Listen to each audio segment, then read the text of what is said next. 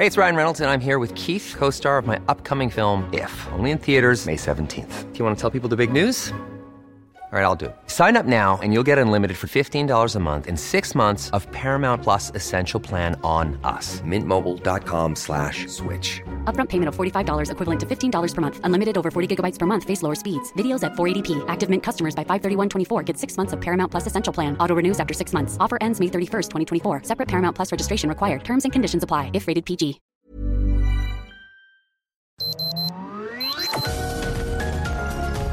Heraldo Media Group presenta Sergio Sarmiento y Lupita Juárez. Información veraz y oportuna con un toque personal y humano. Por El Heraldo Radio, donde la H suena y ahora también se escucha.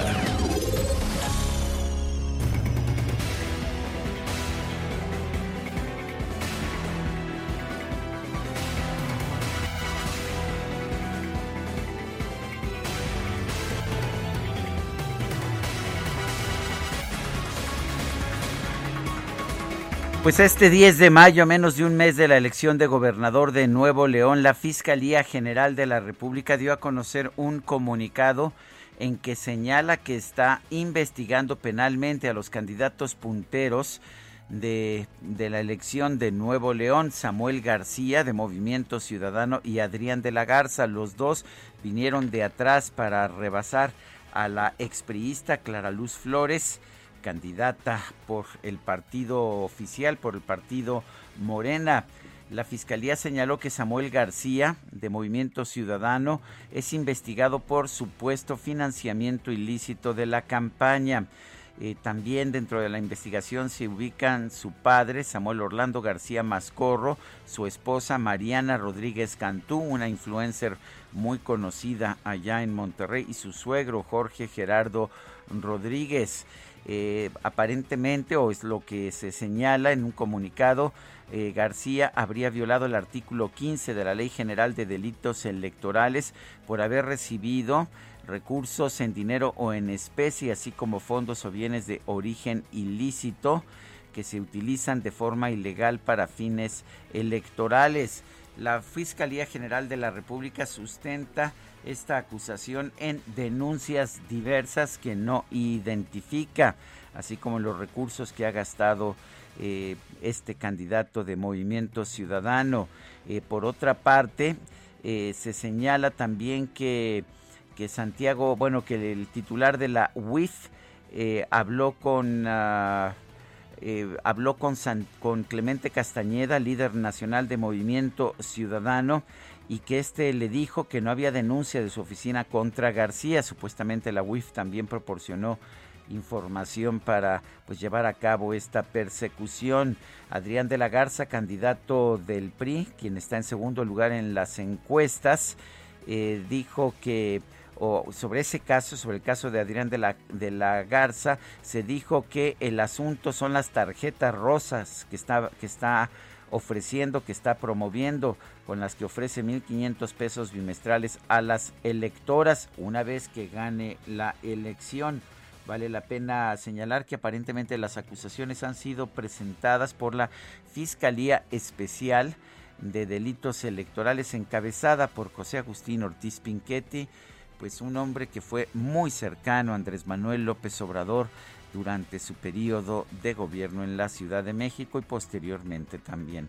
Son las 7 de la mañana con 3 minutos, 7 con 3. Yo soy Sergio Sarmiento y quiero darle a usted la más cordial bienvenida a El Heraldo Radio. Lo invito a quedarse con nosotros.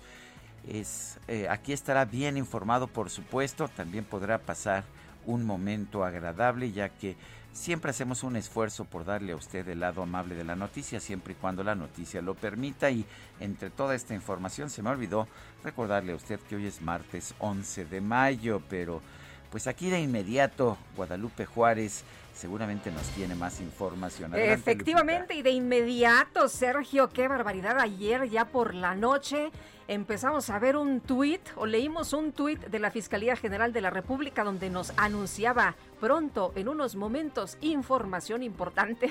Y decía uno, bueno, pues se imaginaba uno de todo, pero al final, al final se dio a conocer esto que ya adelanta. Fíjate que ayer Francisco Cabeza de Vaca en un eh, tuit escribió en respuesta al comunicado de la Fiscalía General de la República, he solicitado a mi defensa acudir a revisar información aportada por eh, el Departamento de Justicia de los Estados Unidos. Soy parte del procedimiento y puedo acceder legalmente a ella sin dilación alguna. Confío en que los elementos servirán para esclarecer mi inocencia, pues qué sacudida la del día de ayer. Y el Departamento de Justicia de Estados Unidos entregó a la Fiscalía General de la República esta información sobre el gobernador de Tamaulipas, Francisco Javier García Cabeza de Vaca, y tres de sus familiares, también de empresas y propiedades que presuntamente están relacionadas con operaciones financieras, de acuerdo con lo que se ha dado a conocer, operaciones ilícitas. La Fiscalía informó en un comunicado que esta información será integrada a la carpeta de investigación que lleva a cabo contra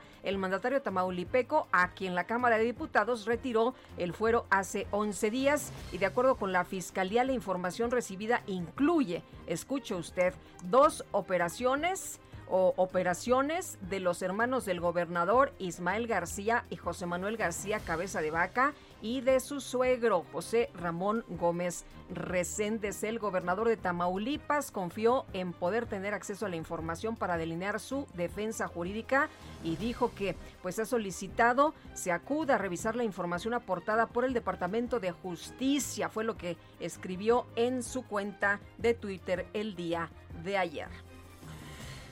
Bueno, y el juez Juan Pablo Gómez Fierro sigue siendo el juez incómodo para el presidente de la República, Andrés Manuel López Obrador, quien ya de hecho señaló que lo está mandando investigar.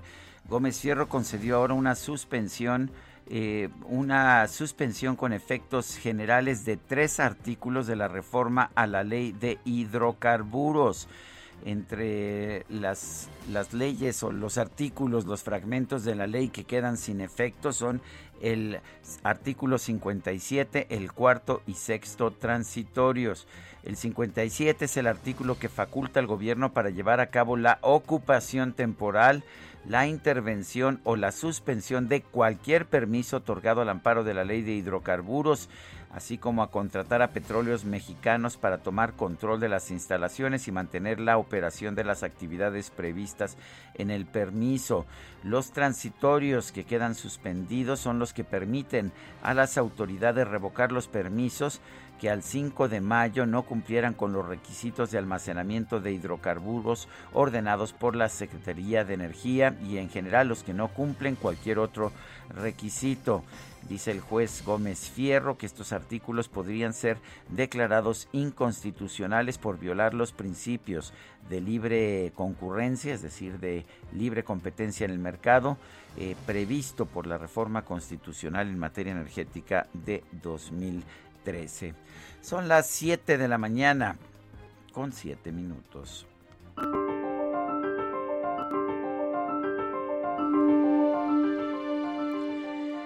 La sana incertidumbre nos abraza. Ojalá y por lo menos aprendamos a no despreciar para entender mejor.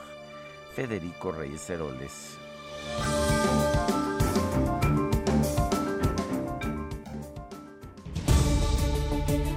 Y las preguntas, ayer preguntaba lo siguiente, ¿la corrupción en el actual gobierno ha aumentado? Nos dice que sí el 95.4%, ha bajado 3.6%, ha desaparecido 1%, recibimos 10.878 votos. Y esta mañana ya coloqué en mi cuenta personal de Twitter, arroba Sergio Sarmiento, la siguiente pregunta. ¿Debió el presidente López Obrador visitar a las víctimas de la línea 12 del metro? Y nos dicen que no es puro espectáculo el 7.2%, sí es humano 77%, Y en la tercera opción, mejor comer tlayudas, nos responde que sí, el 15.8%. Como se ve que somos un pueblo tragón, ¿verdad? Eso sin duda. Hemos recibido en 46 minutos 1.201 votos. Las destacadas del Heraldo de México. ¡Órale, qué fuerte, qué fuerte, carnal!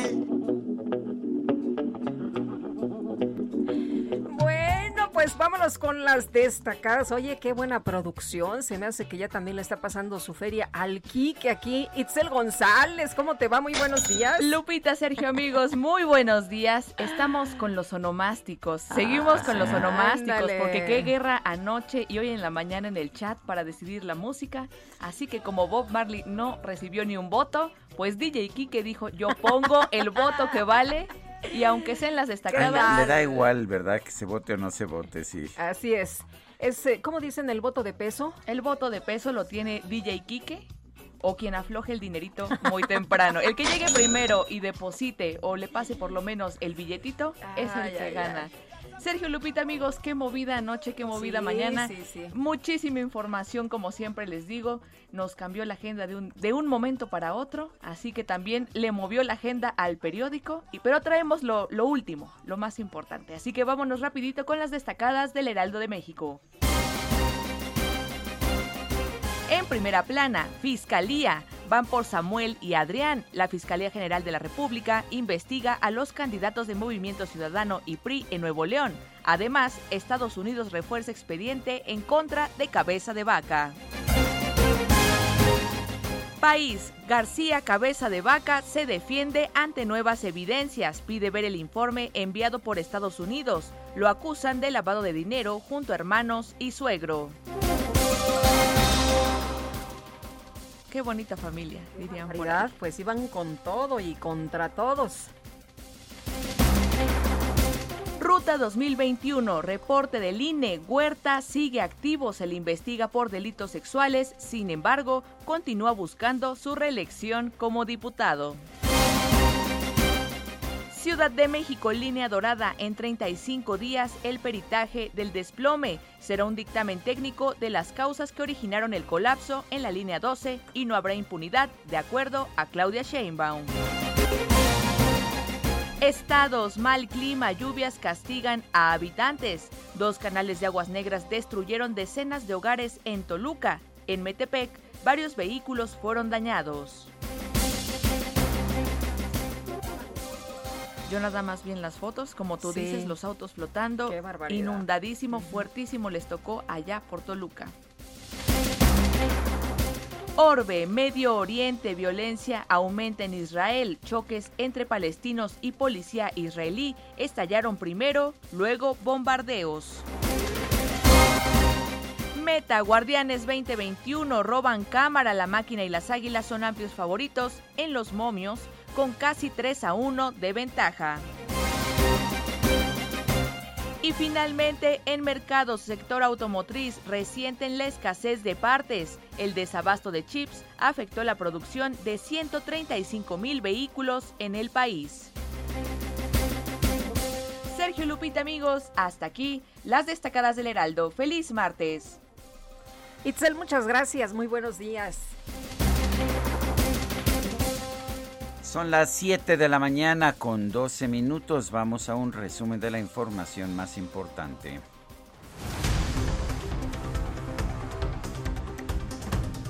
Hoy es 11 de mayo del 2021. La Fiscalía General de la República informó que a través de la Fiscalía Especializada en Delitos Electorales abrió una carpeta de investigación en contra del candidato de la Alianza PRI-PRD al gobierno de Nuevo León, Adrián de la Garza por presunta compra de votos a través de su propuesta de la tarjeta rosa. Uy, ya lo había denunciado el presidente, ¿te acuerdas? En una mañanera que dijo, bueno, lo denuncio como ciudadano, ¿eh? Y además la Fiscalía General de la República abrió otra carpeta de investigación en contra de Samuel García, candidato de Movimiento Ciudadano al gobierno de Nuevo León por presuntamente financiar su campaña con fondos ilícitos. En un comunicado, la Fiscalía destacó que el delito por el que se indaga a Adrián de la Garza amerita prisión preventiva oficiosa. Aclaró que el caso de Samuel García derivó de una denuncia presentada por la Unidad de Inteligencia Financiera. En un video, Adrián de la Garza aseguró que la investigación en su contra confirma que está siendo blanco de una persecución política. Esta noche se confirma la persecución política de la que ha sido víctima por proponer proteger a las mujeres de Nuevo León. El presidente tiene cinco días atacándome porque voy arriba en todas las encuestas nacionales. ¿Cuántas veces han visto que ataque a alguien tan desesperadamente? ¿Ha señalado algún día a Samuel García? Claro que no. Públicamente exhibí la jugada de Morena con Movimiento Ciudadano. Por eso tratan de empatar el marcador. Pero les aseguro que la denuncia contra Samuel García es una simulación y a través de Twitter Samuel García señaló que no tiene nada que ocultar y que está dispuesto a aclarar cualquier tema referente a su campaña. Aseguró que los ataques en su contra se deben a que va encabezando las encuestas de la contienda electoral en el estado. Y la Conferencia Permanente de Partidos Políticos de América Latina y el Caribe informó que va a enviar a México una comisión para vigilar las elecciones del próximo 6 de junio. El diputado federal Porfirio Muñoz Ledo se reunió con el consejero presidente del Instituto Nacional Electoral, Lorenzo Córdoba, para conversar sobre la necesidad de salvaguardar las instituciones autónomas del país.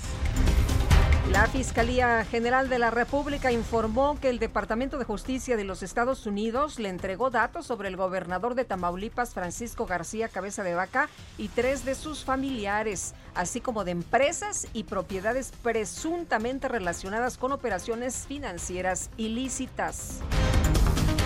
El gobernador García Cabeza de Vaca informó que ya pidió a su defensa que acuda a revisar la información aportada por el Departamento de Justicia de los Estados Unidos. Expresó confianza en que se podrá esclarecer su inocencia.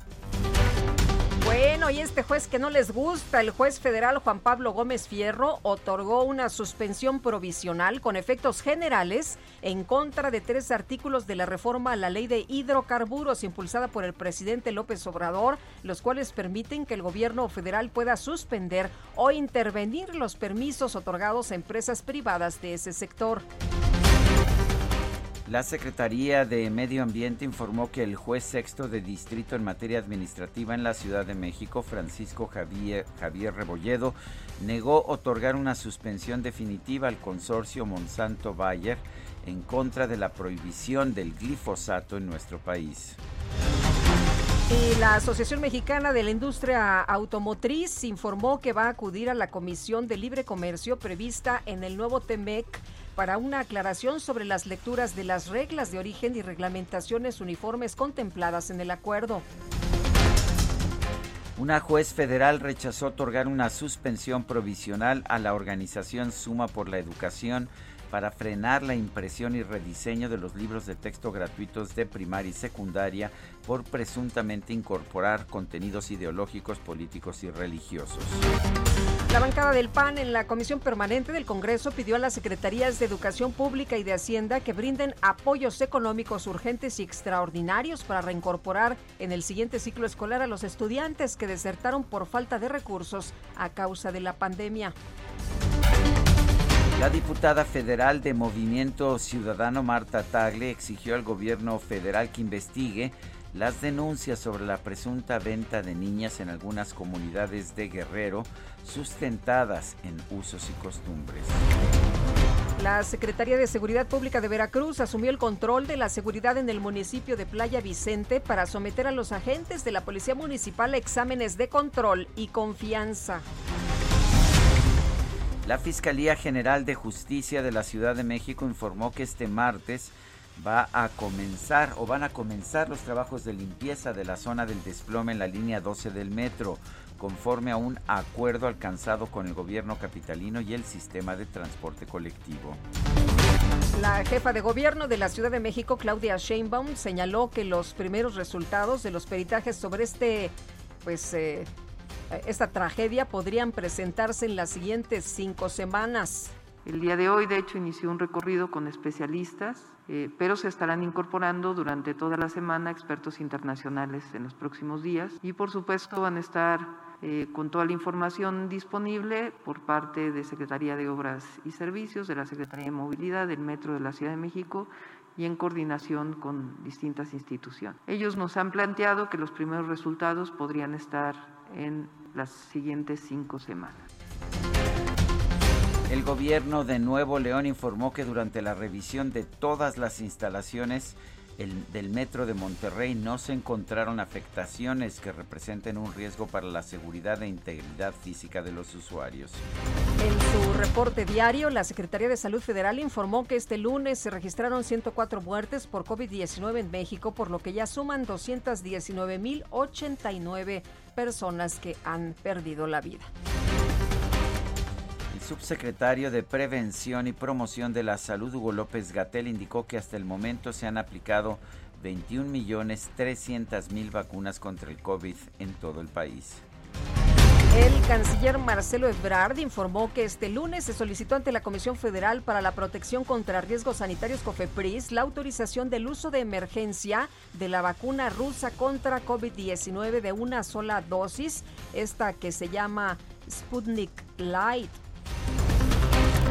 la Administración de Medicamentos y Alimentos de los Estados Unidos autorizó la aplicación de la vacuna contra el COVID-19 de Pfizer en adolescentes de entre 12 y 15 años. Autoridades sanitarias del Reino Unido informaron que, de acuerdo con los datos de distribución de la vacuna contra el COVID-19 de la farmacéutica AstraZeneca, escuche usted, una sola dosis de esta fórmula reduce en 80% el riesgo de fallecimiento. El gobierno de Alemania liberó el acceso a la vacuna COVID de la farmacéutica Johnson Johnson para todos los mayores de edad y no solo para los adultos mayores. En información de los deportes, la Liga MX dio a conocer que los cuartos de final de la liguilla Guardianes 2021 van a comenzar este miércoles con los juegos de Toluca contra Cruz Azul y Puebla contra Atlas. El tenor mexicano Javier Camarena fue reconocido como el mejor cantante masculino por los International Opera Awards 2021.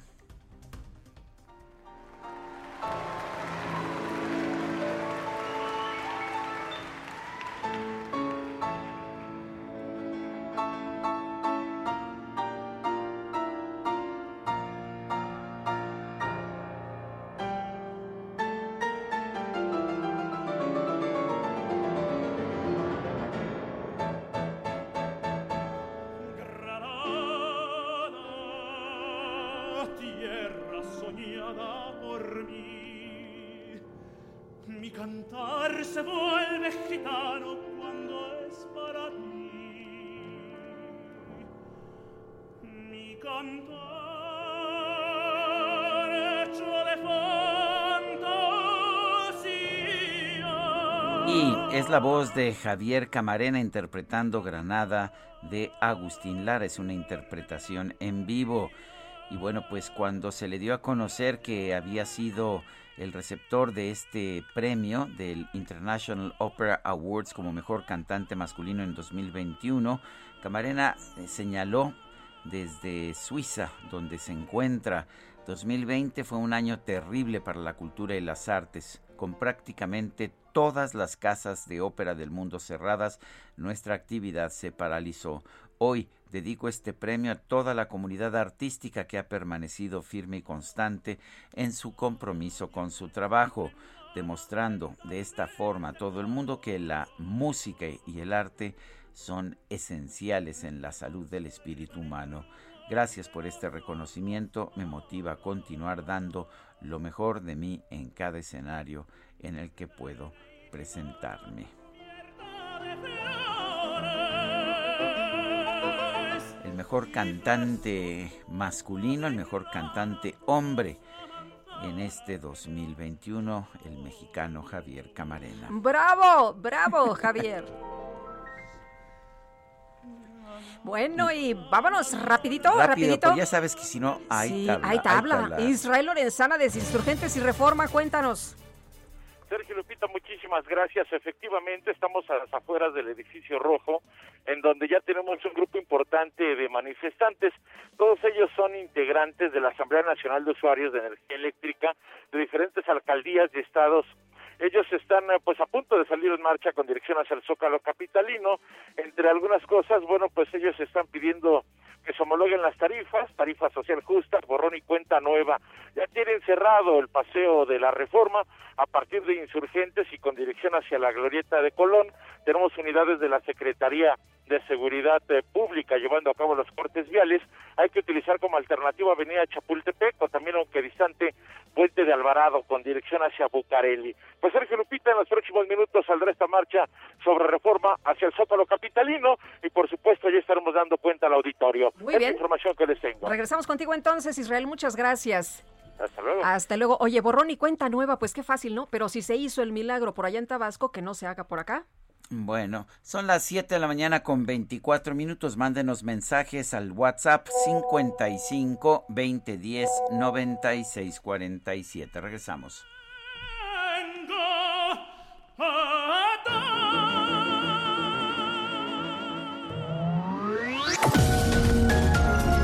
Sergio Sarmiento y Lupita Juárez quieren conocer tu opinión, tus comentarios o simplemente envía un saludo para ser más cálida esta mañana. Envía tus mensajes al WhatsApp 5520 109647. Heraldo Radio, la H que sí suena y ahora también se escucha. Continuamos con Sergio Sarmiento y Lupita Juárez por El Heraldo Radio.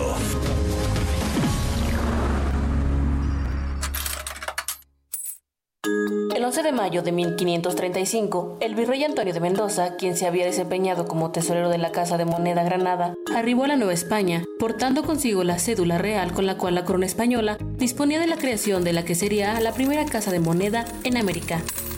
Para su establecimiento se dispuso de la parte trasera del predio conocido como las Casas Viejas de Moctezuma, en aquel tiempo propiedad de Hernán Cortés, y que hoy ocupa el Nacional Monte de Piedad.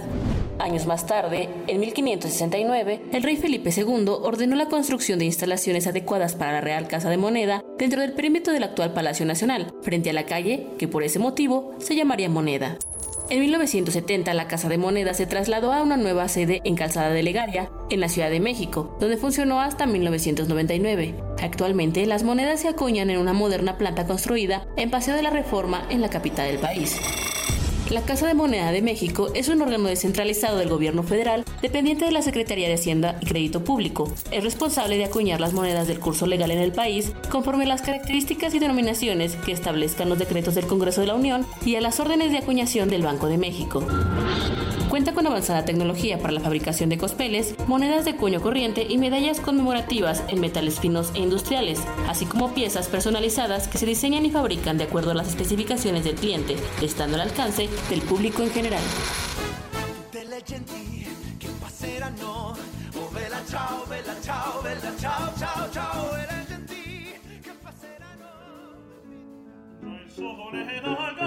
Già sfavilla più chiaro sfavilla più chiaro più chiaro sfavilla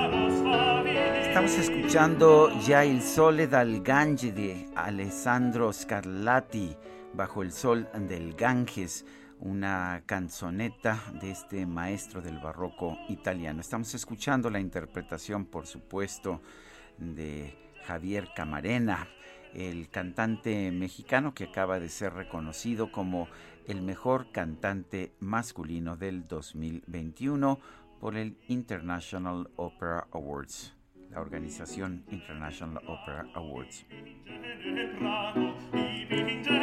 Durante muchos años lo estuvimos escuchando, Sí. entrevistando. Me da mucho gusto que pues haya alcanzado el pináculo de la fama de la fama musical Javier Camarena. Oye, y ha hecho eh, un trabajo maravilloso Javier Camarena para que nos acerquemos a la música. No nada más eh, canta ópera, pero nos ha llegado de diferentes maneras para conocer su voz, para conocer su trabajo. Ha grabado eh, otras canciones, otros temas. Incluso tiene un disco, te acordarás, que nos llevó en alguna ocasión a la cabina en la que trabajábamos de Cricri. Así es, me acuerdo, me Y- acuerdo muy bien. Y bueno, pues gracias a, a este trabajo, este esfuerzo, lo hemos conocido y la verdad es que nos da mucho gusto, es un orgullo, es un orgullo que este eh, joven eh, talentoso mexicano, divertido, agradable, sencillo, muy, muy muy sencillo. sencillo. un hombre muy, muy ameno, eh, pues nos haga llegar su arte, su talento y que Ya. ponga el nombre de México en alto, ¿no? Ya sabe, de hecho, ya sabe que lo estamos escuchando esta mañana. Él se encuentra en Suiza.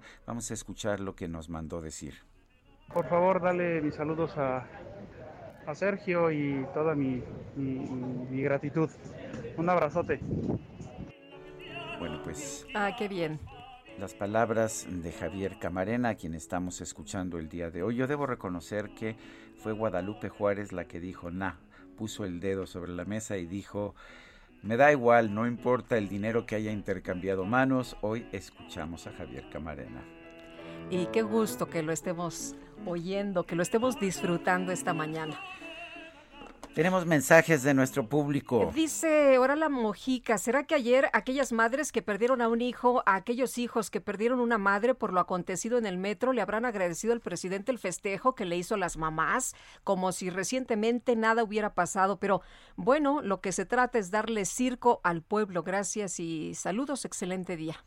Dice otra persona, buenos días Sergio Lupita, podría apostar que gracias a las selecciones del peritaje relativo al metro llevará varias semanas, de lo contrario sería velozmente resuelto por este gobierno. Es Dulce Fuentes. Bueno, y vámonos con Daniela García. Menos de un mes de la elección de gobernador en Nuevo León, la Fiscalía General de la República informó que indaga penalmente a los candidatos punteros de la contienda, Samuel García y Adrián de la Garza. Daniela García se ha movido la, pues el tablero electoral por allá. Eh, primero se pensaba que Clara Luz podría pues obtener de manera muy tranquila, muy sencilla eh, la candidatura y luego pues la gubernatura allá en Nuevo León. Sin embargo, las cosas se movieron y bueno, hemos visto que hasta el presidente ha intervenido, ¿no? Señalando a dos de los contrincantes. Cuéntanos, buenos días. Muy buenos días, Lupita, también a Sergio. Pues así es, faltan tres semanas para que cierre la elección aquí en Nuevo León y pues obviamente seguimos con bastantes sorpresas. La última fue anoche, donde la Fiscalía General de la República, a través de la Fiscalía Especializada en Delitos Electorales, anunció que estaba abriendo estas carpetas de investigación contra los dos candidatos punteros a la gubernatura de Nuevo León. La información que se nos proporcionó anoche eh, aseguraron que responde a un gran número de denuncias ciudadanas. En el caso del candidato del PRI, es señalado por solicitar el voto femenino a cambio de una tarjeta denominada tarjeta rosa, que de hecho pues el presidente estuvo presentando la semana pasada en las mañaneras. Esto estaría violando el artículo 19 de la Constitución mexicana, ya que esto significa la compra y coacción del voto. Aseguraron que la carpeta de investigación, junto con todas las pruebas que ya se han recabado, se judi- judicializará en breve ante la autoridad correspondiente. Y en el caso del candidato de Movimiento Ciudadano, se informó que se recibieron varias denuncias, una última por parte de la Unidad de Inteligencia Financiera de la Secretaría de Hacienda contra el candidato, su esposa y los padres de los dos. Esto por hechos presuntamente delictivos señalados en el artículo 15 de la Ley General en materia de delitos electorales, refiriéndose a aportaciones en dinero en especie, así como fondos o bienes de origen ilícito para fines electorales. Esto pues ellos eh, aseguraron que se investiga en una carpeta específica en la que se está desahogando todas las denuncias y pruebas aportadas para obtener la determinación jurídica que procesa en el caso a la brevedad posible. Y se considera que las denuncias vinculan a una serie de personas físicas y morales, así como varias operaciones que han sido señaladas en montos y fechas por la autoridad hacendaria del país. Comentaba esto anoche y pues hubo reacciones por parte de los dos candidatos. El candidato de Movimiento Ciudadano subió a sus redes sociales un mensaje donde aseguraba que está dispuesto a colaborar con las autoridades correspondientes, pero que no tiene nada que ocultar en cuanto al tema de su campaña. Y el candidato del PRI pues él subió un video en donde asegura que esto es un ataque directo por parte de la presidencia, ya que él se encuentra eh, pues liderando todas las encuestas nacionales rumbo a la gubernatura del estado de Nuevo León.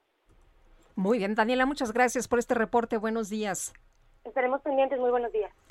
Bueno, tenemos en la línea telefónica a Jorge Álvarez Maínez, él es secretario general de Acuerdos de Movimiento Ciudadano. Eh, don Jorge Álvarez Maínez, buenos días, gracias por tomar nuestra llamada. Sergio, Lupita, al contrario, muchas gracias a ustedes, buenos días. Eh, Buenos días. don Jorge, cuéntenos cuál es la posición de Movimiento Ciudadano ante esta investigación que está llevando la Fiscalía General de la República a través de la FEPADE eh, sobre pues presuntos presuntas irregularidades financieras en la campaña de Samuel García en Nuevo León. Pues que pueden investigar todo lo que quieran. El gobierno ha decidido meterse en las elecciones en buena medida porque el gobierno no quiere que se hable de lo que ustedes estaban hablando hace un momento, de la tragedia de la línea 12 del metro, de una tragedia que es responsabilidad absoluta del gobierno federal y del gobierno de la Ciudad de México, y porque este es un país en el que hay más investigaciones contra Mariana Rodríguez, contra que viene incluida en el boletín de la Fiscalía, la esposa de Samuel García, que contra los responsables de esa tragedia que costó 26 vidas. Ese es el tamaño de la impunidad que hay en el, en el gobierno de Morena. Y pues la verdad es que nosotros no le damos ninguna importancia al tipo de acusaciones que están, lanzando. Además es una filtración. Además, pues por más que le pongan Mariana R, Jorge R, Samuel G, es una violación flagrante de la presunción de inocencia.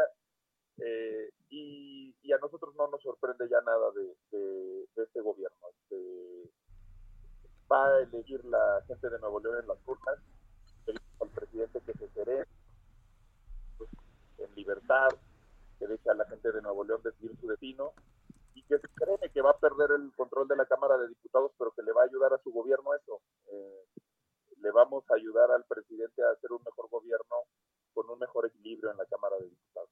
Eh, Jorge, hace unos eh, días se dio a conocer un, un video en el que el mismo Samuel decía que su familia le daba donaciones eh, porque las prerrogativas no le alcanzaban. Em, ¿Es ilegal? ¿Es una falta electoral? ¿Cómo ven ustedes estos señalamientos? Pues nosotros estamos muy tranquilos con el tema de fiscalización. Digo, Samuel García es justamente un abogado fiscalista, eh, tiene una especialidad en ese tema, él, su equipo de trabajo, y yo mismo personalmente he estado al pendiente de eso. De hecho, estamos muy lejos de cualquier tipo de problemas, de topes de campaña. Eh, la campaña en Nuevo León, pues creo que ha sido una campaña sobre todo creativa. Eh, ¿Donaciones legales? Sí, por supuesto que cuando ha habido aportaciones han sido legales. Por supuesto que la ley le permite a su familia acompañarlo. Este, de hecho, esa es una de las características que ha tenido siempre Samuel, un apoyo de él mismo, de su familia, pero por supuesto también de Movimiento Ciudadano. Por supuesto que no tenemos los recursos que tienen otros partidos, pero tenemos recursos suficientes para hacer una campaña digna en Nuevo León. Eh, déjeme reiterar eh, la pregunta que le hacía Lupita. ¿Es ilegal que pues la esposa, el suegro o el padre aporten dinero para una campaña? Digo, no los están acusando de eso. Eh, sería muy importante que transparentaran la carpeta de investigación, pero no, no ha hecho nada ilegal Mariana Rodríguez, papá, papá de Samuel, eh, absolutamente nada ilegal, no hay ningún tema ahí que esconder. Eh, miren, yo les digo con todo respeto, Sergio Lupita, la especialidad del presidente es marcar la agenda, fijar la discusión, tractores, eh, ensuciar las cosas que no puede controlar. Es evidente que él aprovecha para matar, dos pájaros de un tiro. El tema de una de las etapas, ayer sacaba el financiero una encuesta, una de las etapas más oscuras de su gobierno que tiene que ver con la inseguridad.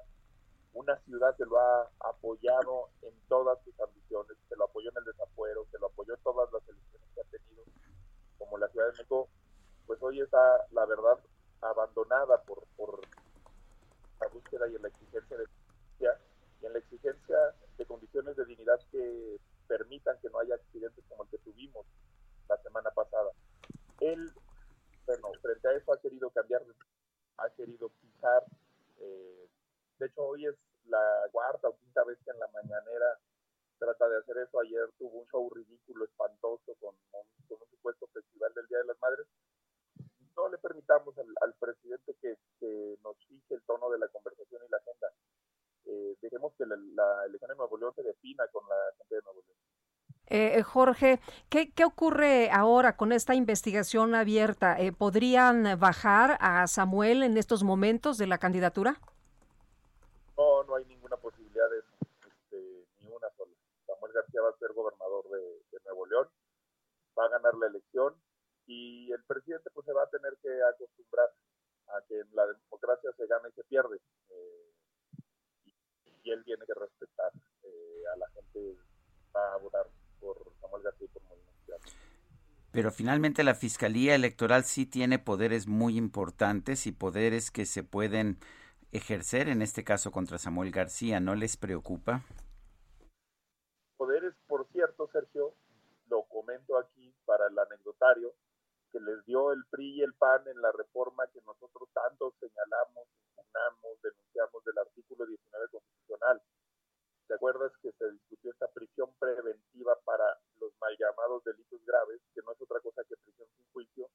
Y es un absurdo que se le haya dado ese poder al gobierno. Este, digo, hasta Molotov lo sabía, si le das más poder al poder, pues no va a pasar nada bueno. Por eso hemos venido denunciando que esa reforma que impulsó Morena con el apoyo del PAN y el PRI, pues fue un absoluto contrasentido. Pero aún así, no hay nada que sea más poderoso que la verdad, Sergio. No tenemos eh, un, miedo de lo que pueda pasar en el caso de Samuel García. No, no puedo hablar por lo de Adrián de la Garza, porque yo sí creo que es un delito electoral ofrecer dinero, ofrecer apoyo a cambio de, del voto. Por supuesto que además no es Adrián el único que lo ha hecho, lo hizo Pablo Amílcar Sandoval de Morena en Guerrero, lo hizo la propia Clara Luz con la vacunación en Nuevo León. Hoy mismo vamos a presentar una queja por, por una tarjeta igualita a la de Adrián de la Garza que está presentando, está entregando el, el Ricardo Gallardo, el candidato del Verde y del PT San Luis Potosí, pero no tenemos ninguna ninguna duda de la honorabilidad de Samuel y de, y un candidato absolutamente limpio. Yo quiero agradecerle Jorge Álvarez Maínez, secretario general de Acuerdos de Movimiento Ciudadano, esta conversación. Sergio Lupita, buenos días a ustedes y a todo el auditorio que escucha este programa. Gracias, Jorge. Hasta luego. Muy buenos días. Bueno, no sé cuántas veces ha presentado el presidente en los últimos días este, pues esta tarjeta, esta publicidad de Adrián de la Garza con esta tarjeta rosa. El día de hoy no es la excepción. En la mañanera, desde esta tribuna tan importante, el presidente pues ha vuelto a presentar ahí en sus pantallas esta tarjeta y con la fotografía del candidato Adrián de la Garza. La Fiscalía General de la República abrió una investigación en contra de dos candidatos de Nuevo León, como ya se lo hemos venido platicando desde muy tempranito.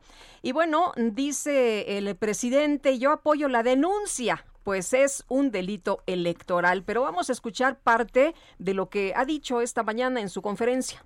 Ayer los eh, voceros del conservadurismo se rasgaban las vestiduras porque la Fiscalía eh, abrió una investigación en contra de dos candidatos al gobierno de Nuevo León. Yo apoyo esa decisión de la Fiscalía. Aquí lo denuncié porque es un delito electoral.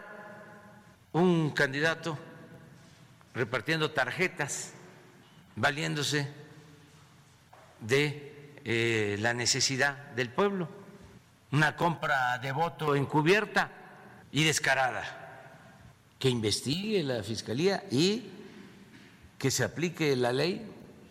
Es delito grave el fraude electoral.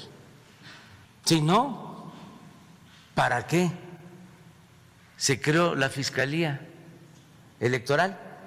¿Para qué se reformó la Constitución?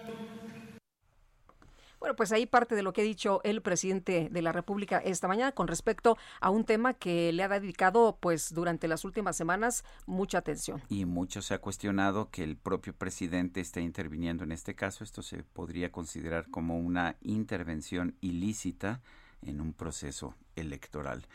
Son las 7 de la mañana con 48 minutos. Tenemos en la línea telefónica a Marta Bárcena, ella es columnista del Heraldo de México, la embajadora Marta Bárcena. Marta, ¿cómo estás? Buenos días, ¿qué nos tienes esta mañana?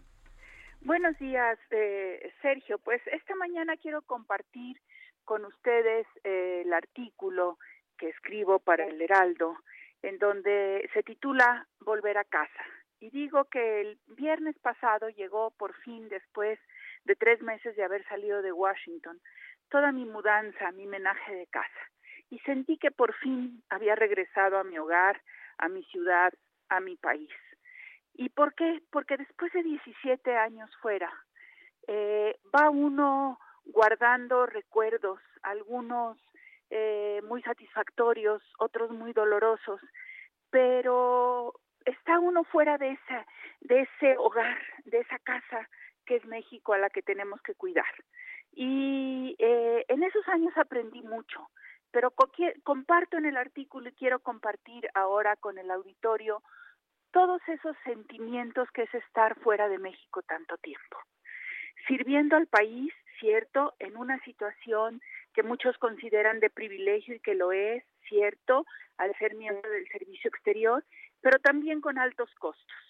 Cuando estamos lejos de la familia, cuando muere a un ser querido y no puedes llegar a tiempo a darle el último abrazo, que eso me sucedió a mí con mi abuela, con mi padre, con uno de mis hermanos. Cuando tienes que ser eh, parte de la familia con tus compañeros del servicio exterior porque a veces no tienen a nadie, cuando como en el caso de mi marido, mío y de mis hijas, cada quien vivía en una ciudad diferente, y durante 12 años nos vimos nada más los fines de semana y por lo tanto mantener unida a una familia es un verdadero reto.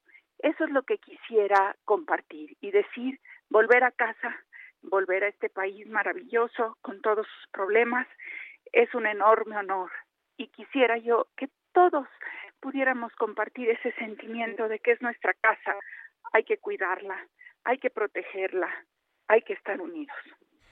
Pues sí, leía yo tu columna, de hecho Marta, me pareció una columna muy emotiva en que hablas también de las grandes oportunidades que tuviste como embajadora de México, pues o como diplomática del Servicio Exterior Mexicano, de conversar con grandes personalidades. Cuéntanos de algunas. Mira, en la columna menciono a esta mujer maravillosa, Lupita Lee, Guadalupe Lee. Ella se casó con un diplomático chino que vino a rescatar a los chinos justamente perseguidos por el gobierno de Plutarco Elías Calles, tú te acordarás. Mm, de acuerdo. Ella, ella era hija de un, de un chino mexicano hotelero. Conoció a este diplomático chino, se casó con él y al llegar a China descubrió que era la segunda esposa y que la trataban casi como el servicio de la casa y eso le pasó a varias mujeres mexicanas. Y sin embargo, Lupe Lee eh, se creció, se fue después a Malasia, donde, educó a los hijos de uno de los sultanes malayos, y terminó siendo la decana maravillosa de la comunidad mexicana en Hong Kong y a todos nos recibía con cariño, nos ayudaba. Id Mikkel, el gran escritor danés que aprendió maya y náhuatl en la Universidad de Copenhague, que la mayoría de sus novelas son sobre México, sobre América Latina, eh, Arvo Pärt, el gran compositor estonio, que tuvimos mi marido y yo el privilegio de tratarlo, de estar en sus conciertos, y luego todos los, compañeros del servicio exterior, que algunos que los ves que se levantan cuatro de la mañana para llegar a las cárceles, en las lejanías de Utah, en todo, esas son experiencias increíbles, Sergio. Marta, gracias por compartirlas con nosotros y te mando un fuerte abrazo. Muchas gracias, Sergio. Igualmente a ti y a todo el auditorio. Son las 7.53. Y vámonos ahora con Javier Ruiz, que está por allá en Buenavista. Javier, ¿qué tal? Hola Lupita, Sergio, ¿qué tal? Excelente de mañana. Justamente nos encontramos en la Biblioteca de Vasconcelos, donde el día de hoy comienza la vacunación a adultos de 50 a 59 años, primera dosis. El día de hoy, pues bastante tranquilo a comparación pues de los eh, inicios de esta campaña de vacunación.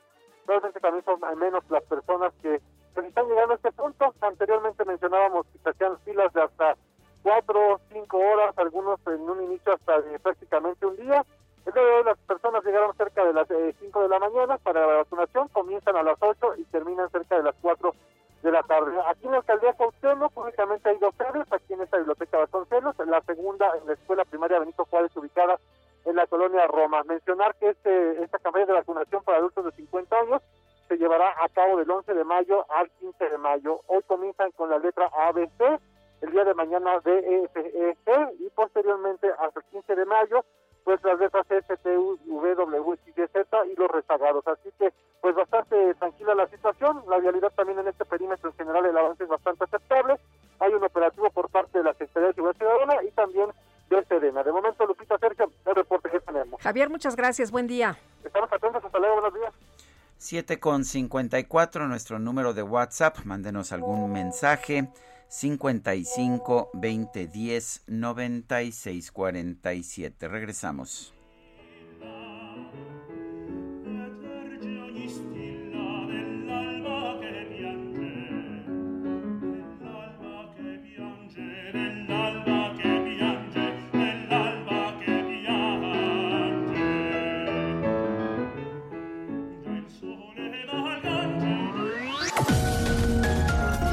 Sergio Sarmiento y Lupita Juárez quieren conocer tu opinión, tus comentarios o simplemente envía un saludo para ser más cálida esta mañana.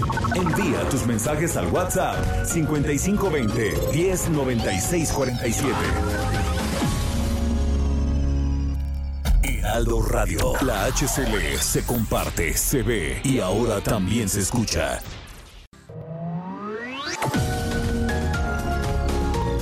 Continuamos con Sergio Sarmiento y Lupita Juárez por El Heraldo Radio.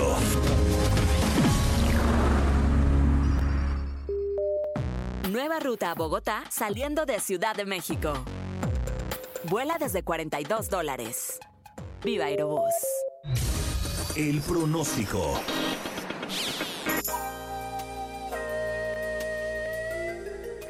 Alejandro Ramírez, meteorólogo del Servicio Meteorológico Nacional de la Conagua, adelante con tu reporte. Hola, ¿qué tal? Muy buenos días, Sergio Lupita. Les mando un saludo y les comento que para hoy se pronostican lluvias puntuales muy fuertes con caída de granizo, rachas fuertes de viento y posible formación de torbellinos o tornados en el norte de Coahuila, Nuevo León y Tamaulipas. Esto debido al frente número 56 y su interacción con un canal de baja presión, una línea seca y con la corriente en chorro subtropical en el noreste del territorio nacional, además de originar chubascos acompañados de, actividad eléctrica sobre el norte del país. Eh, por otro lado, tenemos un canal de baja presión extendido del interior del territorio nacional que ocasionará chubascos y lluvias fuertes acompañadas de descargas eléctricas y posibles granizadas sobre el occidente, centro y sur del país incluido el Valle de México. También tenemos una circulación anticiclónica en niveles medios de la atmósfera que mantendrá ambiente vespertino caluroso a muy caluroso sobre gran parte del territorio nacional, con temperaturas máximas de 40 a 45 grados en zonas de Oaxaca, Veracruz, Tabasco, Campeche y Yucatán. Finalmente, la depresión tropical Andrés se prevé se debilitará a una baja presión remanente al sur de la península de Baja California durante este día, ya sin afectar al territorio mexicano. Y bueno, para la Ciudad de México, eh, se pronostica ambiente fresco durante la mañana y cielo medio nublado nublado durante este día con probabilidad de lluvias puntuales fuertes, las cuales podrían estar acompañadas de descargas eléctricas y posible caída de granizo. El viento será de dirección variable de 10 a 20 kilómetros sobre hora, con rachas de hasta 40 kilómetros sobre hora en zonas de lluvia. Se espera una temperatura máxima de 24 a 26 grados centígrados y la mínima para mañana será de 12 a 14 grados. Este es el pronóstico meteorológico. Muchas gracias. Gracias, Alejandro. Nueva ruta a Bogotá saliendo de Ciudad de México. Vuela desde 42 dólares. Viva Aerobús.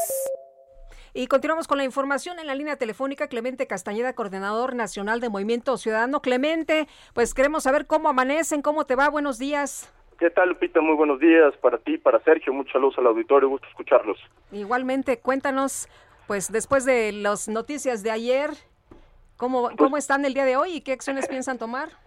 Justamente, Lupita, el día de ayer, antes de que se conociera esta eh, noticia sobre la elección de Nuevo León, Movimiento Ciudadano daba una rueda de prensa y explicábamos cómo durante las últimas semanas han arreciado los ataques contra los candidatos y candidatas de Movimiento Ciudadano en muchas regiones del país. Eh, y como si eh, fuera eh, el segundo acto, pues nos enteramos de esta supuesta indagatoria que se sigue de parte de la Fiscalía sobre nuestro candidato Samuel García, que por cierto en todas las encuestas puntea eh, las preferencias electorales hacia la gubernatura de Nuevo León. ¿Qué es lo que vemos? Una pretensión de intervenir de manera flagrante, burda, de parte del gobierno en el proceso electoral y particularmente en el caso de Nuevo León. Y no es especulación, lo ha hecho el presidente de la República desde la mañanera, hoy se utiliza a la Fiscalía justamente para tratar de sembrar una especie de zozobra en el ambiente electoral de Nuevo León, pero también en el ambiente electoral nacional, con una serie de especulaciones en torno al financiamiento de la campaña de Samuel García, sin ninguna prueba, sin ninguna evidencia. Me parece que lo que hay, pues sí es una desesperación de parte del gobierno, de su partido y de sus satélites, porque no les están saliendo bien las cosas, pero aprovechar de manera facciosa las instituciones del Estado mexicano para tratar de intervenir, pues merece no solamente la reprobación pública, sino una acción eh, que nosotros eh, estamos valorando en el sentido pues de ir al contraataque legal porque me parece que esto no se puede quedar así. No vamos a permitir que el gobierno intervenga en la voluntad que el pueblo tiene que manifestar sobre sus procesos electorales y sobre su futuro. Clemente, el propio Samuel ha señalado que ha recibido aportaciones de miembros de su familia porque no le alcanzan las prerrogativas. ¿No, no es este el origen de la acusación? Pues eso quisiéramos saber.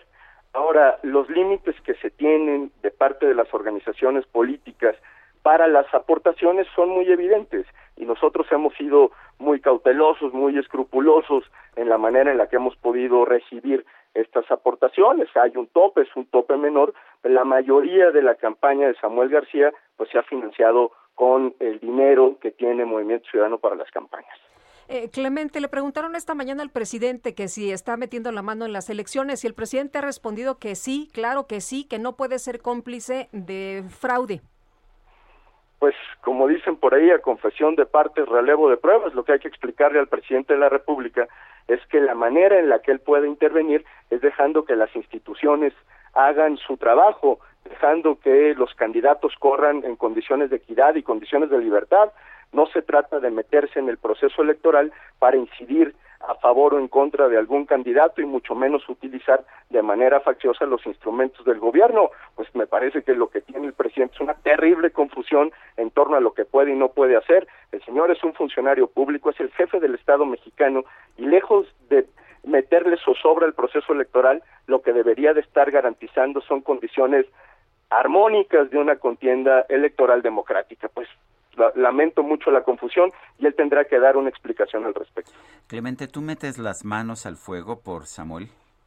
Bueno, por supuesto que es nuestro candidato, por supuesto que lo vamos a apoyar en todo, por supuesto que hemos revisado todos y cada uno de los procesos de Samuel y claro que si se trata de meter eh, las manos, de, de hablar por él, pues lo vamos a hacer, por supuesto que sí, Sergio, no tenemos ninguna duda en la manera en la que se ha conducido Samuel García hasta este momento, en la limpieza de su trayectoria y por supuesto, pues esto es lo que tiene a nuestros adversarios muy nerviosos porque ha ganado pues una gran simpatía en las preferencias electorales en Nuevo León. Eh, oye, Clemente, ¿qué piensas de lo que se ha venido comentando que Samuel estaba haciendo el juego a Morena? De hecho, no sé si escuchaste algunas declaraciones, bueno, bueno, las declaraciones de ayer de, de Adrián de la Garza que decía que esto de la acusación a Samuel en realidad era una mera simulación. Pues yo creo que las cosas caen por su propio peso, pues ahora que nos expliquen cómo es que la fiscalía nos pone en el mismo, nos intenta poner en el mismo costal que pone al PRI, que a todas luces está cometiendo un delito electoral.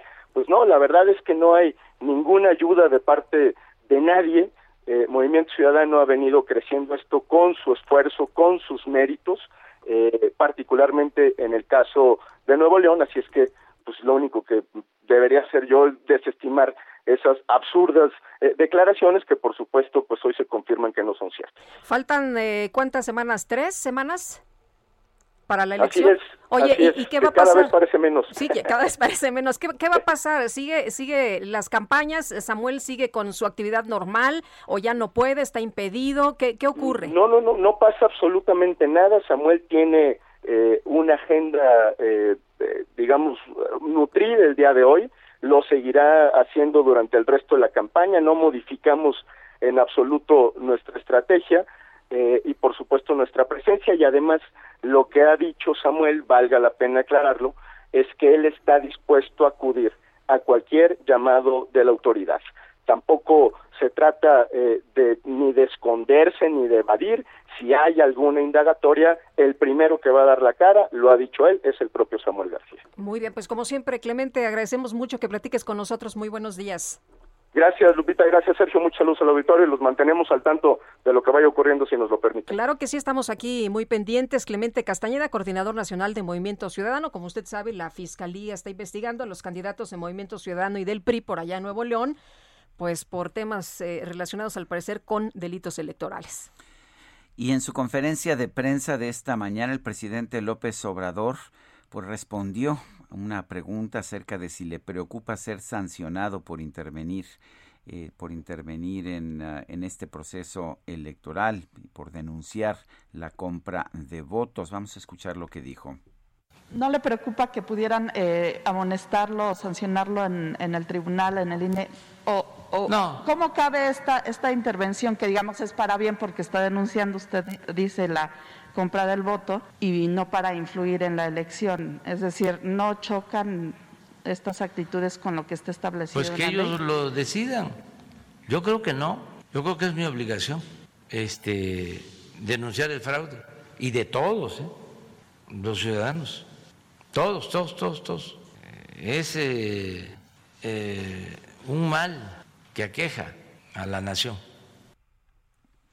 Bueno, pues esa es la posición del presidente de la República, Andrés Manuel López Obrador.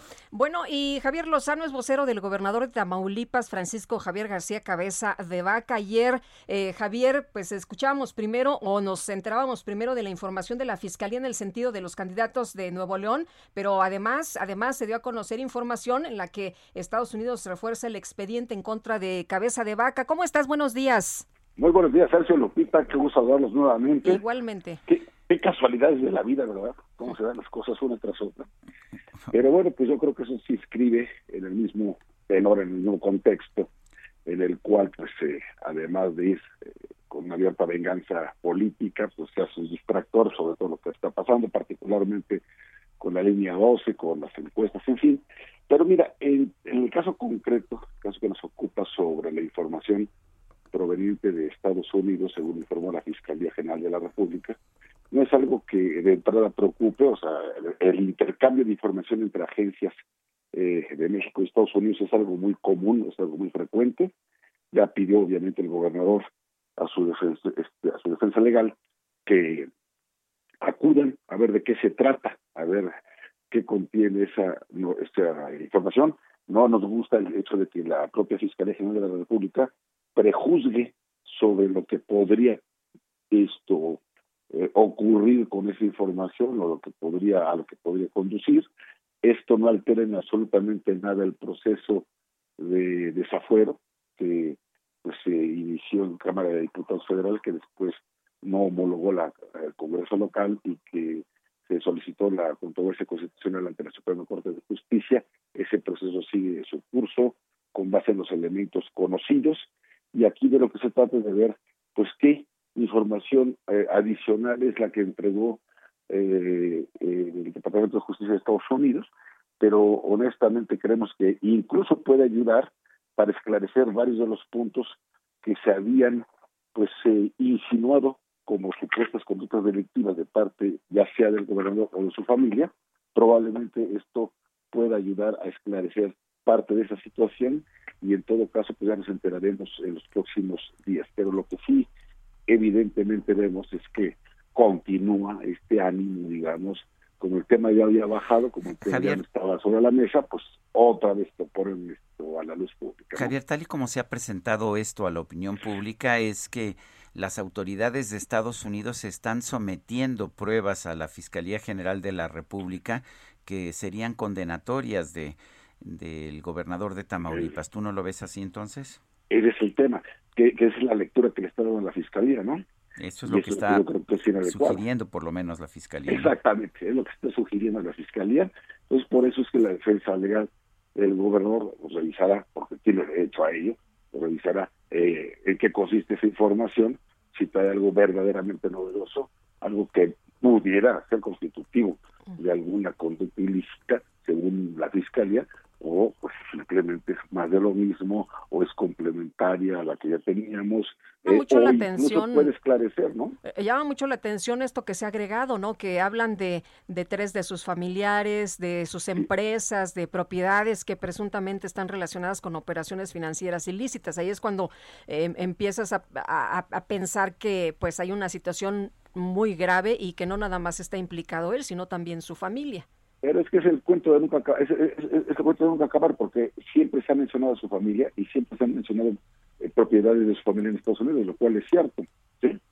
Ahí, de ahí a que sean de origen ilícito, hay una gran diferencia.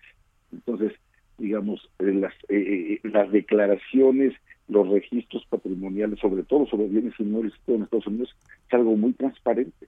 Entonces, no es que no existan eh, estos familiares, aunque no tengan propiedades ellos como tal, pero bueno, son patrimonios distintos a los del gobernador y bueno, pues esto puede suponer que porque existen son mal habidos, provienen de dinero sucio. Eso es lo que no se vale que se esté insinuando de esa manera por parte de la fiscalía. Y te digo, se da en un contexto en el cual pues estás viendo una auténtica revancha política por todos lados. Entonces esto es lo que no me gusta desde el punto de vista político, pero desde el punto de vista legal se atenderá como se tiene que atender las cosas y, e insisto, nada tiene que ver con el proceso de, desafuero, eso es algo que en última instancia la Corte avalará, eso espero, que quien tiene la última palabra es el Congreso local, quien no homologó esto, el desafuero de la Cámara de Diputados eh, a nivel federal y que por tanto sigue siendo gobernador constitucional con fuero hasta que termine su mandato.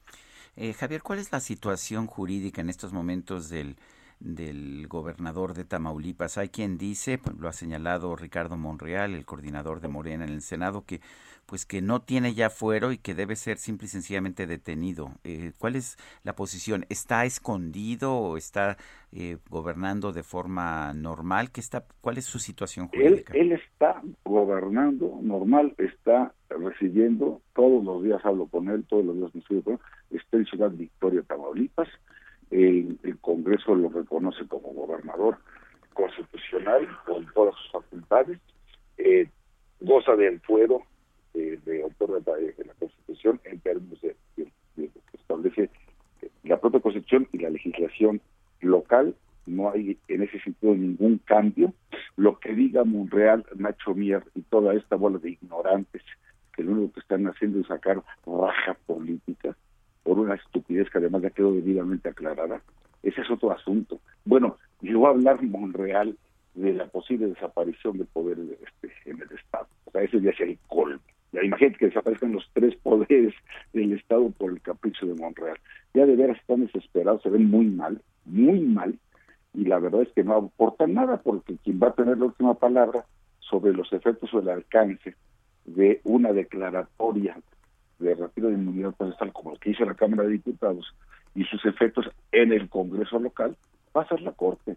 Porque lo que pretendería, imagínate nada más lo monstruoso y el presidente que sentarías que con una mano en la cintura la mayoría de la Cámara de Diputados pueda tumbar a un gobernador por un asunto del pago de impuestos de, de, una compraventa de un departamento.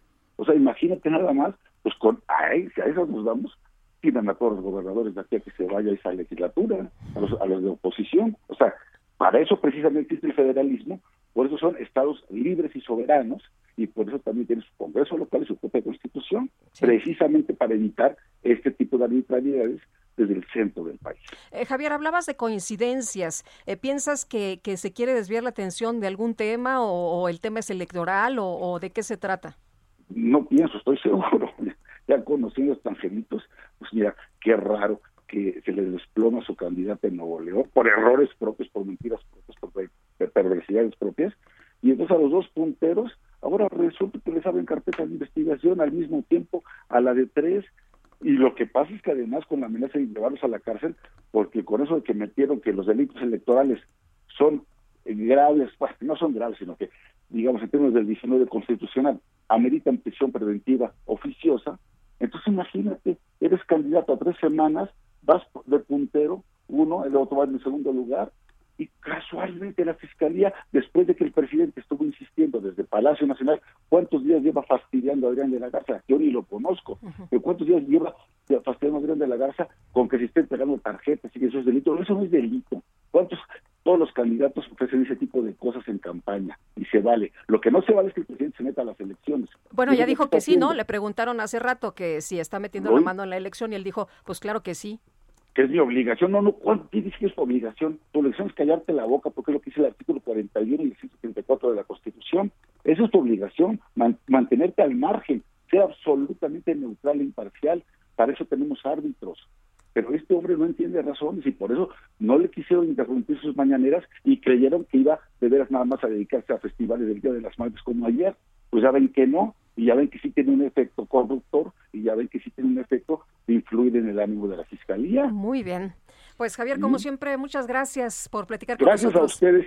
Hasta luego. Igualmente. ¿Sabías, Javier, cosa que no, no sé si sabías que Javier Camarena... Así como no. Bueno, yo, sé que, eres un gran fan de la música y que Javier Camarena... se llevó el Oscar, se llevó el Oscar de, la, ópera. Qué, qué, orgullo de veras de mi tocayo, qué maravilla. ¿Cómo no? Muy ¿Eh? bien. Un fuerte abrazo, Javier. Gracias, fuerte abrazo. Hasta luego. Son las 8 con 19 minutos. El Químico Guerra con Sergio Sarmiento y Lupita Juárez. Químico Guerra, ¿qué nos tienes esta mañana? Adelante. Pues fíjense que para iniciar la semana hay otras cosas aparte de la política. Sergio Lupita, ¿conocen ustedes la tecnología D2G? No. Yo no. Algo así como de dedos. no. De dos. No, es de, de, de, vaca, 2G. Ah, ah. B2G, no, no la conozco. B2G, bueno, es del inglés. Ah, tampoco. ¿No será de Torita? no, es vehicle to grid, o sea, del vehículo a la red. ¿Qué significa esto? Pues fíjense que es una tecnología que va a ayudar a estabilizar las redes eléctricas y optimizar las energías renovables usando la energía eléctrica de los coches eléctricos. B2G permite que mientras el auto está conectado a una toma de corriente inteligente, podrá eh, importar electricidad para cargar la batería si lo requiere porque está descargada, pero si ya está cargada, bueno, eh, cargarla, digamos, en las horas más económicas y de menor demanda, como eh, por ejemplo en, en, las mañanas o a mediodía, ¿no? Que la, el costo de la energía eléctrica es muy baja, eso es en todo el mundo. La tarifa eléctrica se va modificando durante el día dependiendo de la demanda. Entonces, cuando el coche se está cargando, eso lo puede hacer la persona que la deja estacionar el coche eléctrico en la escuela o en eh, su trabajo, en un hospital o en el supermercado donde vaya, lo está, lo está cargando a una hora muy barata. Y ya que está cargada la batería, fíjense, puede exportar esa energía a las horas caras y meterla en la red, exportar la electricidad e inyectarla a la red preferiblemente en las horas más caras y durante los picos de demanda. De esa forma se logra estabilizar la red. Fíjense, Sergio Lupita, en la actualidad, ¿cuántos coches eléctricos que hay, creen que hay ya en el mundo? Pues existen 10 millones de vehículos eléctricos circulando ahorita mientras en este lunes estoy hablando con ustedes y tienen ellos una capacidad de 296 gigawatts de capacidad en su conjunto. A esto se pueden sumar los 98 gigawatt hora de los autobuses eléctricos que también ya están funcionando en el mundo. Los beneficios potenciales para el sistema eléctrico son verdaderamente enormes. Un estudio, por ejemplo, de Bloomberg Energy sobre estos sistemas de 2G ha descubierto que si la mitad de todos los coches de Alemania fueran eléctricos y cada uno de ellos entregase a la red 10 kilowatt por día, precisamente eh, durante las horas pico, cargándose con energías renovables y descargándose durante tiempos de alta generación de combustibles fósiles, se podrían reducir las necesidades de electricidad procedente de las fuentes con combustibles fósiles un 74%. Fíjense nada más, los coches eléctricos van a hacer lo siguiente, claro, se requiere una red inteligente, ¿no? Que cuando eh, la energía es la más barata, se carga la batería del coche, precisamente cuando la gran mayoría de los autos están estacionados porque ya llevaron a la escuela a los niños, ya está estacionado en un centro comercial, está estacionado en el trabajo, ¿verdad? La gran mayoría de los coches, y entonces a las horas 10 de la mañana, 11 de la mañana, que es muy barata la energía, se carga el coche regresando a casa, ¿verdad? Con la batería llena y que la demanda es la mayor, el coche conectado precisamente a la red en la casa, en una red inteligente, va a proporcionar energía, o sea, va a exportar la energía del coche. El coche eléctrico se va a convertir como una eh, un, almacenaje de energía eléctrica para los usuarios usando precisamente las horas pico, la demanda mayor y menor, etcétera. Esto ya viene, es el futuro, Sergio Lupita, y hay algunos países en donde esto, pero ni siquiera les pasa por la mente, ¿cómo ven? Mm, me imagino. Sí, te imaginaste bien. bueno, eh, un fuerte abrazo, la verdad es que sí me parece una buena noticia y lo que tenemos que hacer es aprovechar la electricidad, la energía de donde surja. Eh, químico Luis Manuel Guerra, son las 8 de la mañana, 8 de la mañana con 24 minutos. Nuestro número para WhatsApp es 55 2010 96 47. Seguimos escuchando fragmentos de música interpretada por nuestro gran tenor Javier Camarena.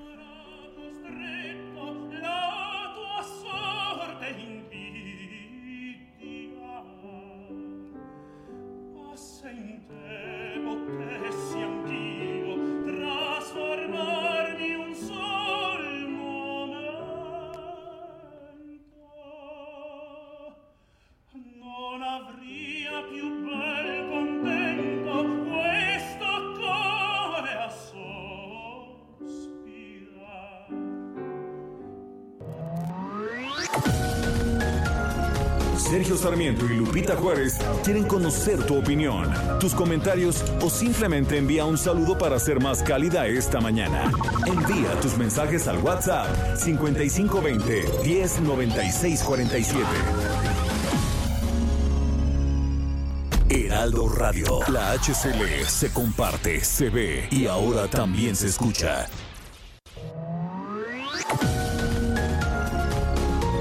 Continuamos con Sergio Sarmiento y Lupita Juárez por El Heraldo Radio. Jaque Mate con Sergio Sarmiento.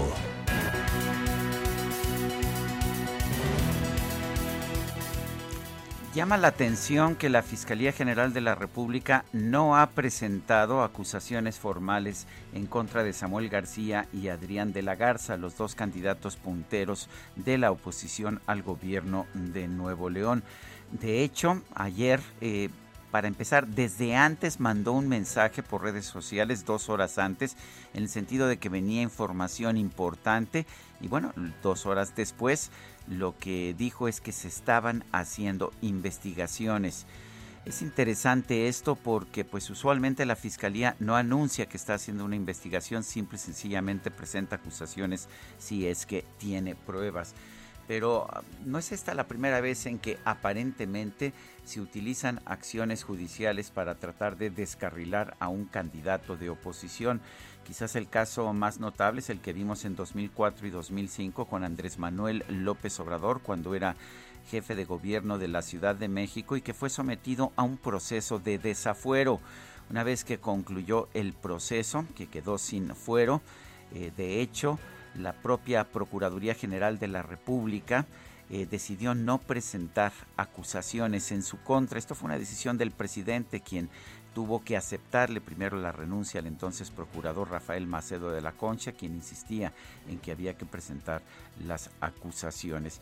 Pero vimos también en el 2018 un caso similar. La la Fiscalía o entonces la Procuraduría General de la República hizo investigaciones en torno al entonces candidato del PAN, Ricardo Anaya. Y bueno, una vez que pasaron las elecciones, dos días antes de que concluyera el mandato de Enrique Peña Nieto, decidió que no había pruebas para pues presentar la acusación. Eh, parece que ahora estamos viendo una situación similar, por lo menos eso parecería, no conocemos todavía a detalle las acusaciones, pero pues es una mala indicación que el procurador, el procurador electoral sea en este caso José Agustín Ortiz Pinquete, un hombre respetado, pero un hombre que ha trabajado estrechamente con Andrés Manuel López Obrador y por lo tanto pues pues que no puede ser considerado como un personaje imparcial en estos casos. Ojalá que ya no viéramos estas situaciones. deberían ser los electores quien decidieran, quienes decidieran quién debe ser el gobernante de su municipio, de su estado o del país. Sin embargo, cada vez vemos más que se judicializan los procesos electorales y se utilizan las instituciones de procuración de justicia para atacar a rivales políticos. Yo soy Sergio Sarmiento y lo invito a reflexionar.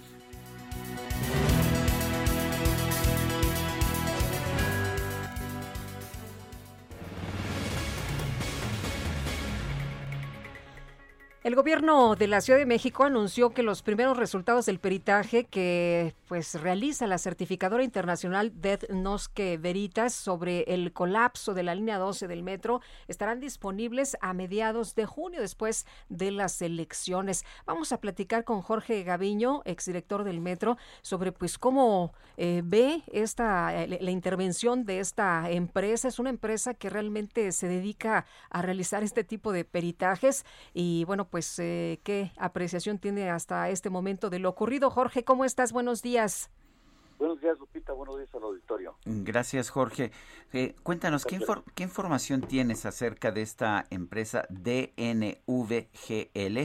Pues que es uh, la empresa externa a la que se está pidiendo esta, este peritaje.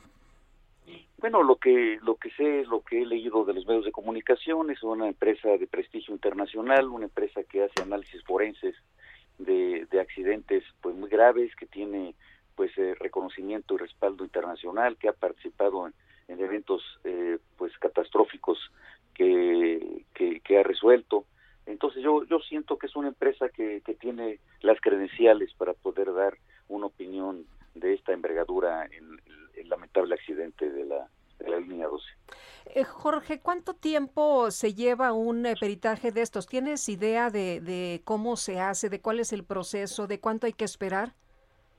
Bueno, seguramente, aunque no conozco yo los alcances que le están solicitando a la empresa, eh, se ha dicho que se iban a dar a conocer, sin embargo no tenemos eh, precisamente el contrato o los alcances, los objetivos de la empresa, seguramente se va a referir a la calidad de los materiales, si hubo torsión en la trave, si de pronto hubo una vibración en exceso, eh, cómo está el estado de las soldaduras. Eh, todo esto seguramente va a estar dictaminado en laboratorio eh, y, vendrán las conclusiones en ese sentido. Eh, Jorge, eh, tú estuviste a cargo del metro un periodo largo. ¿Se, se hicieron trabajos de mantenimiento? ¿Se hicieron revisiones para ver que, pues, que no hubiera afectaciones, que no hubiera problemas? Sí, desde luego. Nosotros eh, cubríamos la lista de una manera muy escrupulosa. Se revisaban diariamente los temas de desgastes en vías, en vibraciones en las estaciones, en el eh, cuidar las eh, que no hubiera flechas, es decir, eh, curvaturas fuera de norma en las traves. revisamos también todos los después del sismo del 17 se revisó todo el estado de las varillas por dentro de las columnas a través de ultrasonidos. y, y, qué bueno que me tocas ese tema, Sergio, porque se ha venido manejando eh, una peregrina idea en el sentido de que eh, el tema del sismo pudo haber afectado y ser la causa raíz del problema que se vivió. Eh, nosotros, te digo de, de, una vez, yo descartaría esta situación por varios motivos. Primero porque después de cada sismo, eh, de, en el 17, por ejemplo, se hizo una revisión escrupulosa de todas las instalaciones del sistema, no solamente de la línea 12, sino también de todas las instalaciones.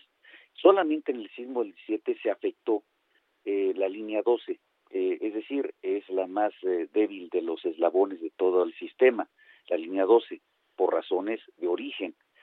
Se afectó por el eh, terremoto, pero eh, no fue el terremoto la causa principal de la afectación, sino una, un error constructivo en, una de las columnas porque faltaban, faltaba cero, es decir, faltó eh, los anillos famosos que le llaman o los hinchos que amarran las varillas por dentro eh, antes del colado.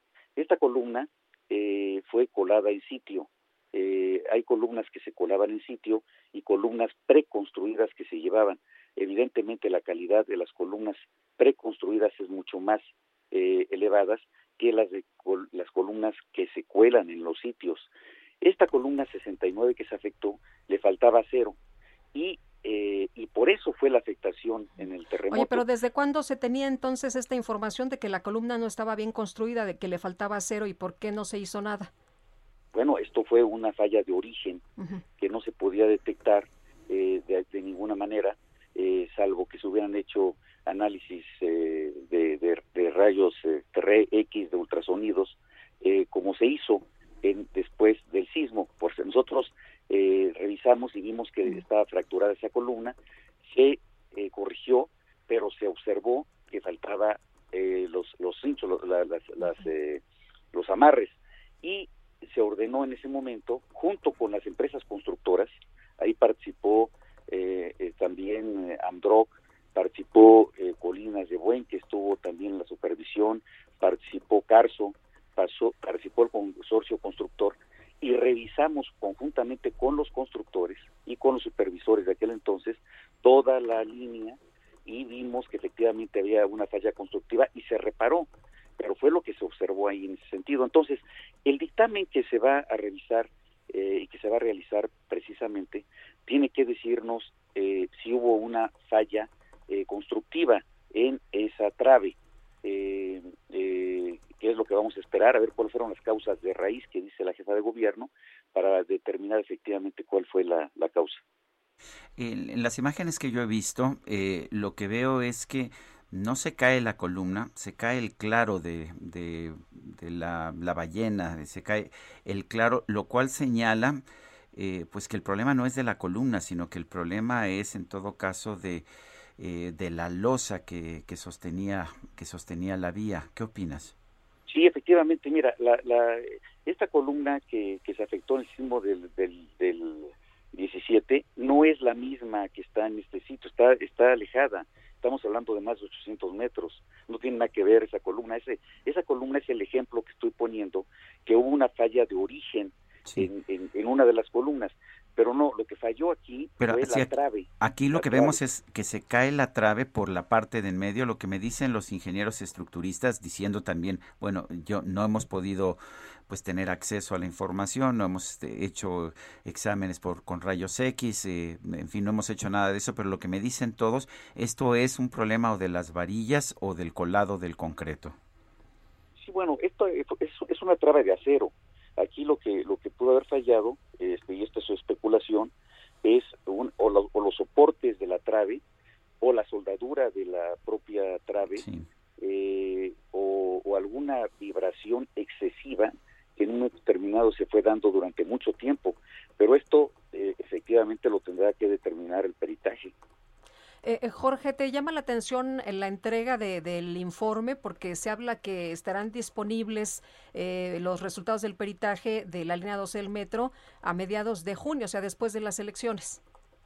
Pues no, finalmente, finalmente sí se lleva un tiempo esos estudios. Eh, aquí, aquí lo peor que nos puede pasar es que se politice este aspecto técnico y ya se está politizando, este Lupita y Sergio, se está politizando demasiado. Eh, eh, el yo no fui fue TT. Se, se va a estar eh, escuchando eh, este, en las próximas semanas eh, precisamente para no aceptar la responsabilidad.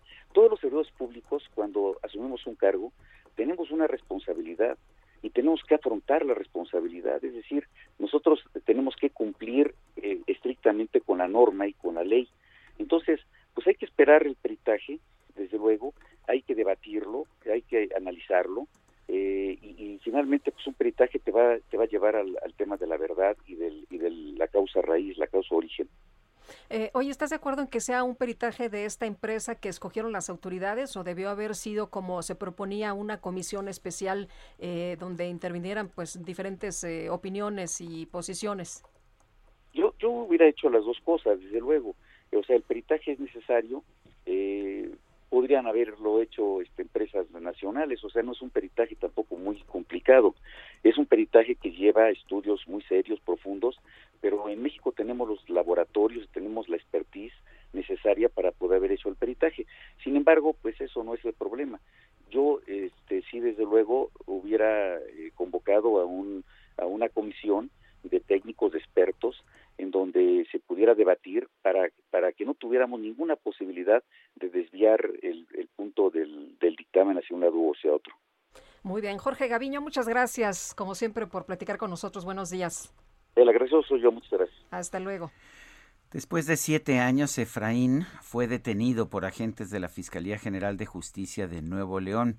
Se le acusa de lanzar ácido en contra de Carmen Sánchez quien era entonces su pareja sentimental. Tenemos precisamente a Carmen Sánchez en la línea telefónica. Es víctima de este ataque con ácido. Carmen Sánchez, buenos días. Gracias por tomar nuestra llamada. Hola, buenos días. Eh, buenos días. Carmen, cuéntenos de este caso, cómo ocurrió y por qué pues pasó tanto tiempo para que fuera detenida esta persona, Efraín. Sí, pues sí, mira, en el 2014 fui atacada con ácido en contra de Fren García Ramírez. Han sido siete años de, lucha, eh, siete años de, injusticia, en los que yo he tenido que poner todo mi cuerpo en este proceso, en un proceso largo, doloroso, que no solo tuve que batallar con, la violencia que tuve de parte de mi agresor, sino también la violencia institucional, la violencia de que la sociedad en algún momento eh, pues, respondía. Entonces, eh, fue es algo muy difícil y el ver que ya lo detienen, la verdad es que para mí sí fue un fue un día histórico eh, Carmen, eh, eh, finalmente se hizo justicia con, pues, después de, esta lucha, después de estos años, feminicidio en grado de tentativa, se queda en el penal de Chalco. Al final, ¿crees que sí se hizo justicia para Carmen?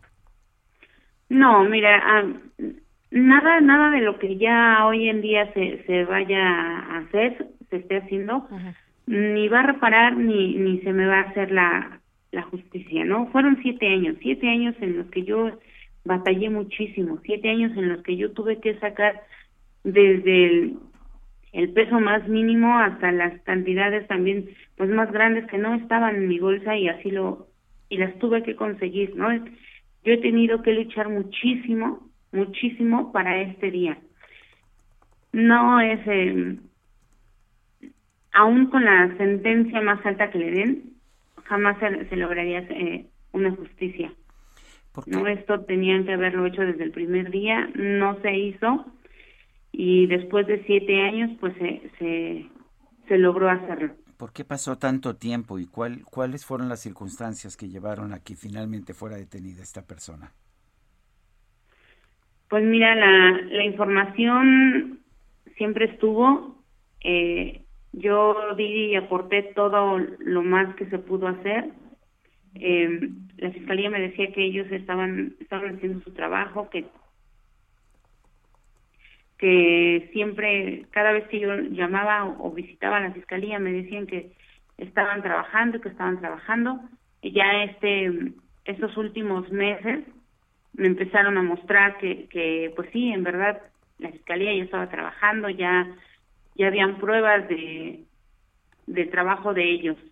Pero pues sí, tardaron muchísimo, muchísimo tiempo para detenerlo. Pues yo creo que esa respuesta se las podría responder la, la fiscalía a ustedes del por qué ¿Por qué siete años?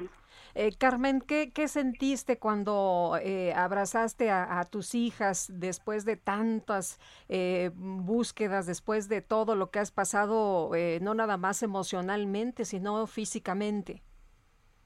Pues mira, es una, fue una tranquilidad tremenda, ¿no? Porque eh, no te puedo decir que en este momento ya somos mujeres libres, porque pues no, eso no, no, no es real, ¿no? Después de que estamos viviendo en un país a donde diario asesinan a, a 10 mujeres, eso sería eh, incrédulo decir que soy una mujer libre, pero el que el hecho de que lo, lo detengan, pues sí nos da un, un poco de tranquilidad.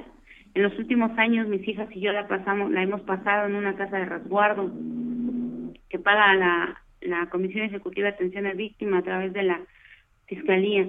Entonces, el saber que ya está detenido, pues quiere decir que vamos a tener un poco de esa libertad que nos han robado durante estos siete años esta esta agresión, ¿no? En estos siete años, pues ni mis hijas ni yo teníamos un festejo del 10 de mayo, ni siquiera el día de ayer, porque el día de ayer me la pasé nuevamente en el hospital haciéndome estudios, porque el, el día de mañana a las 8 de la mañana entro a una cirugía eh, pues muy riesgosa, que nuevamente me, abre, me van a abrir el cuello. Entonces, así han sido estos últimos siete años entre, entre la fiscalía, entre el hospital, eh, la recuperación. No hemos tenido un festejo de 10 de mayo. Ni yo puedo festejar a mi mamá, ni mis hijas me festejan a mí. Entonces, yo espero que el siguiente año podamos tener un festejo en la familia. Carmen, eh, que todo salga bien mañana en la operación. Vamos a estar muy pendientes y si nos permites volver a platicar contigo de, en tu recuperación. Claro que sí. Muchísimas claro gracias. Sí. Un abrazo. Gracias a ustedes. Gracias. Hasta luego. Bueno, y Dante Delgado, coordinador parlamentario de los senadores de Movimiento Ciudadano, habló sobre el proceso contra el candidato al gobierno de Nuevo León, Samuel García. Daniela García, te escuchamos de nueva cuenta esta mañana. Adelante. Así es, muy buenos días. Pues justamente va terminando esta rueda de prensa donde estuvo Dante Delgado y también el candidato Samuel García, después de que se diera a conocer que la Fiscalía General de la República abrió carpetas de investigación contra dos candidatos, incluyendo él. Pues Dante Delgado le pidió al presidente sacar las manos del proceso electoral, no solo del Estado, sino en general del país. Eh, uno de los señalados, Samuel García y Dante, pues denunciaron que el presidente Andrés Manuel López Obrador está intentando limitar la democracia y la voluntad de los ciudadanos en el país, en el estado de Nuevo León, donde aseguraron el partido se ha posicionado en un primer lugar. Le pidieron que saque las manos del proceso electoral y que asuma su responsabilidad de ser presidente de la República. Ante los cuestionamientos sobre la posibilidad de cambiar de abanderado del partido rumbo a las elecciones, que de hecho son en menos de tres semanas, Delgado descartó por completo hacerlo, ya que insistió que Samuel García es el candidato del Movimiento Ciudadano y será él quien gane en las boletas. No hay plan B, aseguró. Por su parte, García mencionó que se enteró de estas investigaciones a través de redes sociales anoche y que desconoce la información que integran las carpetas de investigación. Adelantó que seguirá haciendo campaña de forma normal con la agenda que tenía ya programada y de hecho acaba de partir justo a un evento que tenía programado a las nueve de la mañana. Sobre las acusaciones, insistió que sus finanzas y la fiscalización de su campaña están en orden y no hay nada irregular en ellas. Sin embargo, pidió a las autoridades que no involucran a su familia, a su esposa y a los padres de los dos en las acusaciones que a, a su decir tienen tintes electorales y finalmente pues recalcó que está dispuesta a colaborar con las autoridades y espera que lo citen para hablar y aclarar sobre estas acusaciones que se han hecho. Muy bien, Daniela, muchas gracias. Buenos días. Estaremos pendientes, muy buenos días. Hasta luego, no, pues está involucrado el, el papá de ella, el papá de él, eh, su esposa y además eh, el propio Samuel, ¿no? Hasta donde podemos ver con la, la poca información que hay, eh, lo que están acusando es que los miembros de la familia aportaron recursos a la campaña. Eh, ese hecho en sí no es ilícito. Habría que ver si se rebasaron los topes de campaña, eso sería otra cosa, pero esto solamente se podría determinar una vez que uh -huh. se hicieran Aunque las nos cuentas. han dicho que son muy cuidadosos, ¿no? Eh, todos los eh, líderes eh, del de Movimiento Ciudadano con quienes hemos platicado, incluyendo Clemente, pues nos dijo esta mañana que han sido súper cuidadosos con el tema de la fiscalización. Vamos a ver. Son las 8 de la mañana con 51 minutos. Desde Palacio Nacional, el presidente López Obrador expresó su respaldo a la decisión de la Fiscalía General de la República de investigar a los candidatos al gobierno de Nuevo León, Adrián de la Garza y Samuel García. Ayer eh, los eh, voceros del conservadurismo se rasgaban las vestiduras porque la Fiscalía abrió una investigación en contra de dos candidatos al gobierno de Nuevo León. Yo apoyo esa decisión de la Fiscalía. Aquí lo denuncié porque es un delito electoral. Un candidato repartiendo tarjetas, valiéndose de eh, la necesidad del pueblo. Una compra de voto encubierta y descarada que investigue la Fiscalía y que se aplique la ley. Es delito grave el fraude electoral.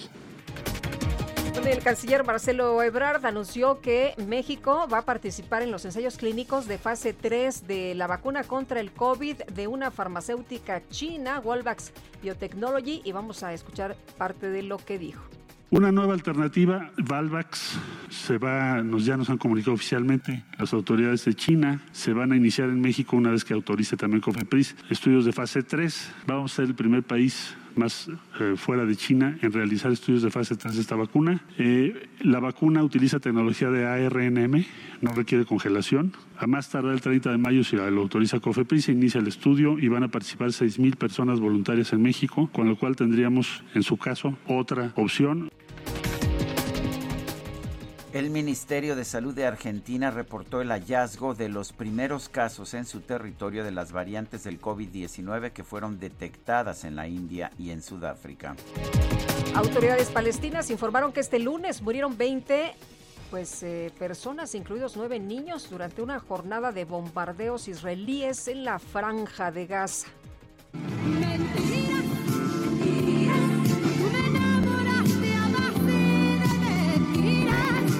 Dijo.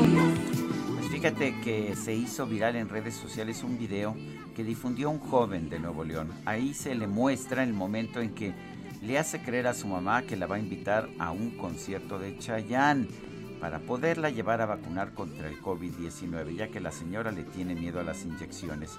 Ante los reclamos de su madre, el joven le recordó que cuando era niño, ella también lo llevaba a vacunar, aunque él no quisiera. la fila para ver a Chayanne. Es que si no me es una celebridad, o sea, definitivamente aquí está. Pues, ¿qué crees, mamá? Chayanne ni siquiera está en Monterrey y te traje a vacunar. ¡Qué cabrón! Por eso me trajiste aquí. No, eso es lo que Ah, a mí no si me fuera- gusta. pero si Pero a mí no me gusta. Pero, ah, pero yo de ¿Por chiquito qué no quería con que me vacunabas, a ver. A unos pasos ya de vacunarte y salvarte del COVID. Cállate, hocico, ya. Déjame en paz. Se me hacía mucha belleza que me fueras a llevar a ver a Chayanne. Toda mi vida pidiéndote, ándale, hijo, invítame. Ándale, hijo. Ándale. ¿Qué más? Mira, vas a tener más posibilidad de verlo, ya vacunado. Heraldo Radio.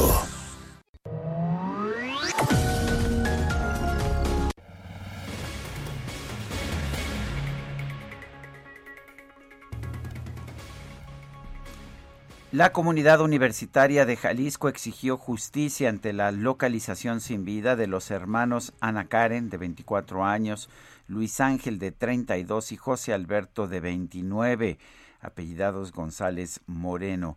Ellos fueron secuestrados por sujetos armados la noche del viernes dentro de su domicilio en la colonia San Andrés en el municipio de Guadalajara. Javier Armenta es presidente de la Federación de Estudiantes Universitarios de la Universidad de Guadalajara. Javier Armenta, buenos días. Buenos días, Sergio. Eh, gracias a ti y a Lupita por darnos voz en tu programa y una lástima que sea este tema el que nos venga platicando el día de hoy. Efectivamente, Javier. Oye, cuéntanos qué acciones van a llevar a cabo. Tengo entendido, de hecho, eh, yo le di eh, eh, retweet, le, di retweet algunos de los videos de profesores que estaban posteando esta exigencia con vida de estos eh, compañeros, de estos tres jóvenes. Cuéntanos qué acciones y qué es lo que están exigiendo las autoridades. Bueno, y como contexto me gustaría también, eh, pa- para poder entendernos un poco mejor, mencionar que hace tres años eh, el caso de tres estudiantes presuntamente disueltos en ácido eh, nos asustó, conmocionó y creíamos que lo habíamos visto todo. Hace un año Los, los chavos Eh, estudiantes de cine, ¿no? Así es. Hace un año, ahora el caso de José Francisco, el primer estudiante que sus restos son encontrados en una fosa eh, con claros signos de tortura y también creíamos que lo habíamos visto todo. Estos y más episodios donde normalmente en el trayecto a la escuela y casa era donde la comunidad estudiantil estaba expuesta, nos habían hecho sentir inseguros en la calle. Al día de hoy eh, creíamos que el único lugar seguro era nuestro hogar, pero con el caso de los hermanos González Moreno nos damos cuenta que ni, ni siquiera ni en nuestra casa estamos seguros. Esto es lo que es importante que reflexionemos eh, en este evento. Eh, en virtud de que el gobierno no pudo garantizarle seguridad porque no pudo regresarlos a casa, que es la responsabilidad del gobierno del Estado de Jalisco, el gobierno federal ha sido omiso y por eso organizaciones criminales del tipo federal pueden actuar de, manera tan impune como sucedió el viernes pasado. Y como probablemente, como la estadística lo menciona, lo más probable es que van a quedar sin castigo las personas responsables de esta atrocidad perpetrada el fin de semana, es que decidimos la comunidad universitaria, eh, la comunidad estudiantil, académica, de trabajadores y la de directivos y directivas, Vamos a marchar el día de hoy. La, convocatoria, la convocatoria está hecha para las seis de la tarde iniciar la marcha en la explanada de Rectoría General. Caminaremos a la glorieta de las y los desaparecidos para hacer un llamado a, a los tres niveles de gobierno porque los tres niveles tienen una responsabilidad directa en este hecho. Digo, no vamos a ser sus cómplices por guardar silencio y retero. Es lamentable la hacer esta situación y por supuesto que preocupa porque ni siquiera en nuestra casa podemos sentirnos seguros. Eh, ¿Sirve de algo una marcha? ¿Mande? ¿Sirve de algo una marcha? ¿Realmente genera una mayor justicia? ¿Realmente sienten que los políticos pues van a hacer mejor trabajo si hay una marcha? Yo creo que sí. O sea, casos de éxito los tenemos, eh, como en el, por ejemplo, en el movimiento feminista de mis compañeras cuando marchan y que han impulsado políticas públicas. Digo, todavía hay mucho por hacer, pero por supuesto que inciden en la agenda. Yo creo que sí. Y el no marchar, el no decir nada también implica eh, aceptar lo que está sucediendo. Por eso es importante salir a marchar y denunciar y cuestionar lo que aquí, aquí sucede y al menos expresar de manera pública que no estamos de acuerdo. Ese es mi particular punto de vista. Eh, Javier, tú conocías a, estos eh, jóvenes. Eh, tengo entendido que uno de ellos había estudiado cello y el otro había estudiado para violinista. ¿Tú tenías alguna relación o los conocen de la comunidad estudiantil? Yo de manera directa no tengo una relación con ellos, no la tuve. un primo de ellos fue mi compañero en la universidad él estudió, mientras yo estaba en la FEU, este, estudiaba en CUSEA, yo tuve una relación muy cercana con su primo, eh, y bueno, fue así como pude conocer un poco más de la historia de ellos, efectivamente, egresados de música, uno de ellos estudiaba actualmente geografía, y lo que sé por su familia, incluso su familia tiene, la mamá de ellos tiene una relación directa con académicos del CUSEA, un académico del CUSEA, incluso con el con el líder de los trabajadores de la Universidad de Guadalajara. No tenemos duda de que es una familia humilde, es una familia que vivía en paz, que se dedicaba a lo suyo y que bajo ninguna circunstancia un, un tema de incriminación vamos a aceptarlo de parte de las autoridades. En, en este caso se está manejando la posibilidad de que hayan sido confundidos por delincuentes. Eh, ¿Qué opinas tú de eso?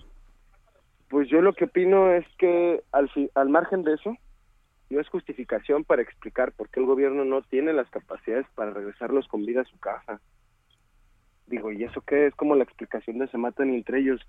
¿Y eso qué? Porque sean chicos malos, está garantizado que el gobierno no puede poner orden entre los chicos malos. Yo creo que bajo ninguna circunstancia van a cubrir la omisión que tienen los tres niveles de gobierno. Esa es la neta. a ver, entonces el llamado es para la movilización hoy por la tarde hoy por la tarde, seis de la tarde, en la explanada de la Rectoría General, a las seis iniciamos la marcha a la glorieta de las y los desaparecidos. Está convocada toda la comunidad universitaria y la sociedad en general. Te agradecemos mucho, como siempre, que puedas tomar nuestra llamada. Muy buenos días. Gracias a ti por darnos voz. Hasta luego. Hasta luego, Javier. Es Javier Armenta, presidente de la Federación de Estudiantes Universitarios de la Universidad de Guadalajara. Y Sergio, como decía al principio de nuestra conversación, Javier, qué lástima que sea eh, para un tema de jóvenes desaparecidos que sigue ocurriendo y que sigue lastimando a nuestro país. Eh, no para otros temas, ¿no? También donde los chavos destacan tanto que sea de nuevo para exigir eh, justicia. Pues sí. A ver, de último momento se reporta en Rusia un tiroteo en una escuela de la ciudad de Kazán. Eh, hay aparentemente eh, siete niños muertos y dos adultos. Esto en un tiroteo que ha tenido lugar allá en una escuela de Kazán, en Rusia. Bueno, y en eh, información que también tiene que ver, Sergio, con violencia, al menos 20 palestinos este lunes en la franja de Gaza tras bombardeos israelíes eh, han, han perdido la vida, esto en represalia por el lanzamiento de cohetes. Ayer veíamos una situación realmente muy, muy grave, eh, de máxima alerta. Y Marwan Soto Antaki, escritor, analista internacional y experto en Medio Oriente, gracias por platicar con nosotros esta mañana. Buen día. Buen día, Sergio Lupita, buenos días. A ver, hay culpas porque lo que dicen las autoridades de Israel es ellos nos dispararon primero y pues nosotros tuvimos que responder. ¿Hay, pues, ¿hay alguien responsable? Eh, el tiempo, el tiempo y la espiral constante de, la, de las imposibilidades de la zona. Eh, al final lo que pasa siempre en eh, justo en este en esta parte de Medio Oriente es que quizá perdemos a veces demasiado tiempo en ver quién fue el primero en, eh, en, soltar la piedra cuando en realidad son piedras constantes que no dejan de soltarse. Estamos viviendo quizá la escalada más violenta desde 2014 hubo algunos asomos parecidos en 2017 y quizá lo que, haga, lo que sea necesario es entender un poco el contexto más allá de solamente el hecho. Eh, desde inicio de Ramadán, hace unas semanas, el mes santo el para, para los musulmanes, fuerzas israelíes bloquearon el acceso a la mezquita Al-Aqsa, el tercer eh, sitio de mayor importancia para el Islam en un ejercicio que por un lado parecía contener dentro de, de las mismas fuerzas eh, israelíes su, su, su, control territorial, pero que también fue leído por parte de palestinos y musulmanes como un ejercicio contra libertad religiosa. Es decir, que desde principio de Ramadán, hace unas semanas, ya venía el inicio de esta escalada. Bueno, este viernes pasado, las mismas fuerzas israelíes entraron a la mezquita Al-Aqsa durante los rezos y al mismo tiempo detuvieron una serie de autobuses que se dirigían a la mezquita Al-Aqsa en el que era el último viernes del mes de Ramadán, al mismo tiempo el viernes más importante de Ramadán. Entran, entran disparando gases lacrimógenos, balas de goma, eh, unas cosas que se llaman bombas aturdidoras, que son bombas de ruido que, que impiden eh, la concentración. Israel dice para este viernes que estaban buscando objetivos en específico, pero la incursión fue todo menos específica. Bueno, ese viernes se habían congregado afuera de la mezquita Al-Aqsa una serie de personas para protestar en contra de las evacuaciones de Sheikh Jarrah, y ese es el principal detonador de lo que estamos viendo ahora.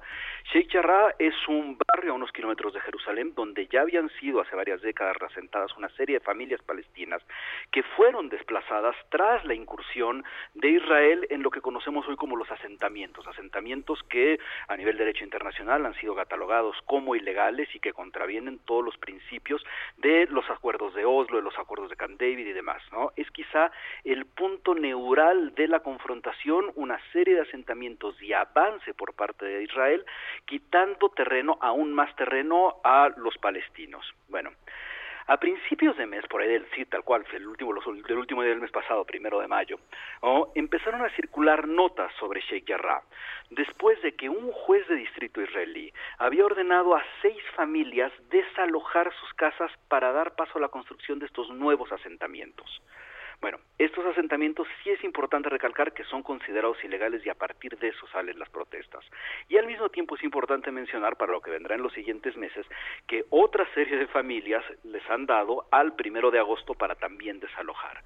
Es decir, que nuestro contexto es por un lado el fallo del juez sobre Sheikh Jarrah, por otro lado el último fin de semana de Ramadán y la incursión a una mezquita, a un lugar santo en el día más importante de esa, de esa festividad, de forma que no se puede leer sino como una provocación por parte del Estado de Israel, una incursión en contra de los palestinos. Pero al mismo tiempo ayer lo que sucedió fue esa serie de coincidencias, eh, pésimas coincidencias, ¿no? Es la conmemoración, fue la conmemoración del Día de Jerusalén que recordaba la captura por parte de Israel, sobre todo de la parte oeste de la ciudad tras la Guerra de los Seis Días en 1967 de nuevo, cada vez, estamos 2021 y cada vez que hablamos de Palestina e Israel tenemos que regresarnos décadas atrás. Entonces, se nos mezcla además en el contexto 1967. Esta marcha originalmente iba a pasar por el cuarto musulmán, dentro de las de la ciudad.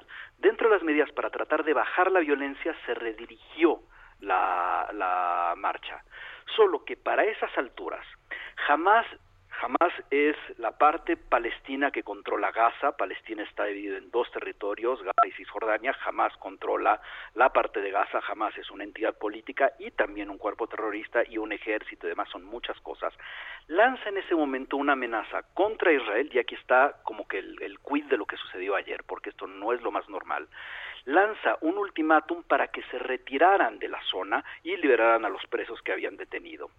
Minutos, horas después, lanza un primer ataque en contra de Israel, un cohete sobre suelo de Jerusalén. Al parecer sí hubo algunos que tocaron piso, otros fueron interceptados por el escudo antiaéreo. Ayer entonces, lo que hace entonces Israel es responder con otros cohetes sobre Gaza. Esos cohetes sobre Gaza, contra posiciones de Israel, terminaron matando a nueve niños. Es decir, ¿quién empezó? Ya es muy difícil empezar a poder llegar a ese diagnóstico. Eh, Marwan, ¿crees que efectivamente haya una situación de desescalada como ha pedido Estados Unidos? Porque pareciera que ninguno de los dos está dispuesto, ¿no? En el eh, ministro Netanyahu eh, Netanyahu había señalado que pues eh, jamás había cruzado una línea roja al disparar los proyectiles y que Israel iba a reaccionar con todo su poder y con toda su fuerza y que iban a pagar un precio alto y también pues eh, en, los otros diciendo lo mismo, prácticamente en la misma posición. Es imposible para mí pensar en este momento, al menos en esta semana, sí podría cambiar en los siguientes días, pero en lo que queda de esta semana, se hace muy difícil pensar que vamos a tener una escalada inmediata, porque si bien nos habíamos quedado ayer con los cohetes disparados de Gaza en contra de Jerusalén y de Israel en contra de Gaza, al final, a lo largo de nuestra madrugada, fueron disparados por parte de Gaza, que es la otra cosa que no necesariamente se esperaba, alrededor de 250 cohetes en contra de suelo israelí. Es decir, la escalada va para arriba y obviamente hubo la respuesta de Israel. ¿Qué es lo que está sucediendo en términos eh, de solución? A ver, por un lado, China llamó a una reunión urgente del Consejo de Seguridad, lo cual sabemos que es lo más inútil del mundo, porque entonces al final lo que va a suceder es que China presenta una reunión, alguien vetará, como cuando Estados Unidos presenta algo al Consejo de, eh, de Seguridad y ya sea China o Rusia lo están vetando. Entonces no va a ir por ahí. Lo que sí puede pasar, que se quizás sea el gran cambio a por lo menos los cuatro años anteriores, es la posición de Estados Unidos frente a Israel. En la administración de Trump veníamos, habíamos visto como cualquier acción por parte, particularmente el gobierno de Netanyahu, y sí hay que entender también una diferencia, no es lo mismo Israel que el gobierno de Netanyahu, ni es lo mismo Palestina que jamás. Son entidades distintas, aunque operan obviamente eh, en sincronía. El gobierno de Trump apoyaba 100% incondicionalmente cualquier acción del gobierno de Netanyahu. Bueno, eso no es necesariamente lo que podría pasar con, ah, con la administración de Biden. Entonces, lo que tendremos que ver es cómo los distintos actores internacionales logran presionar a las distintas partes para tratar de bajarle un poco. Ahora, eso tomará días. Eso tomará días en los que seguiremos viendo posiblemente que este estira y afloja constante vuelve a incrementar, bajar, incrementar, bajar, para, como les decía hace un rato, veamos el siguiente episodio que dependerá de la resolución también de agosto para las otras familias de Sheikh Jarrah. Por lo pronto, la resolución que al final iba a determinar por uh, resumidas cuentas, que es lo que iba a pasar con las familias originarias de Chequerra, las primeras, se retrasó también en un intento de desescalar esto, solo que esa desescalada es difícil de pensar cuando tenemos los 250 misiles disparados desde Gaza y la, la secuente respuesta de, de, Israel, con un componente extra, que es el desastre electoral que en el que vive en el que vive Israel desde hace ya varios años. Al final, ¿qué es lo que puede pasar con esto? Porque todavía no se logra, eh, y eso lo que sea experto en eh, política local israelí lo tendrá mejor, eh, con mejor claridad que yo. Pero al final tampoco se logra tener una determinación clara cuando tampoco está resuelto cuál es el futuro político al interior de Israel, en el que, por lo que he visto dentro de analistas particularmente israelíes, dicen, ok, al final esto podría beneficiar a Netanyahu. Entonces todavía no hay ninguna claridad al respecto, pero esa escalada no la veo de inmediato. Gracias, Maruán Soto Antaki, escritor, analista internacional y experto en Medio Oriente. Sergio Lupita, un fuerte abrazo. Otro para ti, buen día. Y vamos con Antonio Bautista, coeditor de Estados del Heraldo de México. Antonio, ¿qué nos tienes? Buenos días. Sergio Lupita, buenos días. A unas semanas de la elección más grande de México, los candidatos aprietan el paso en las campañas electorales, en las que incluyen propuestas para casi todos los temas y los sectores de la población. Uno de los grupos poblacionales para el que prácticamente no existen las ofertas por parte de los miles de aspirantes que buscan alguno de los 21.368 cargos de elección popular en juego, incluidas 15 gubernaturas, es el que forma la población de los centros penitenciarios del país. La oferta de los aspirantes en materia de seguridad pública incluye el uso de tecnología para combatir los delitos, el aumento en el número de policías y la promesa de detener y encarcelar a todos los delincuentes. Pero lo que no dicen es qué va a pasar con ellos una vez que estén en prisión. Prometen la contención, no la prevención.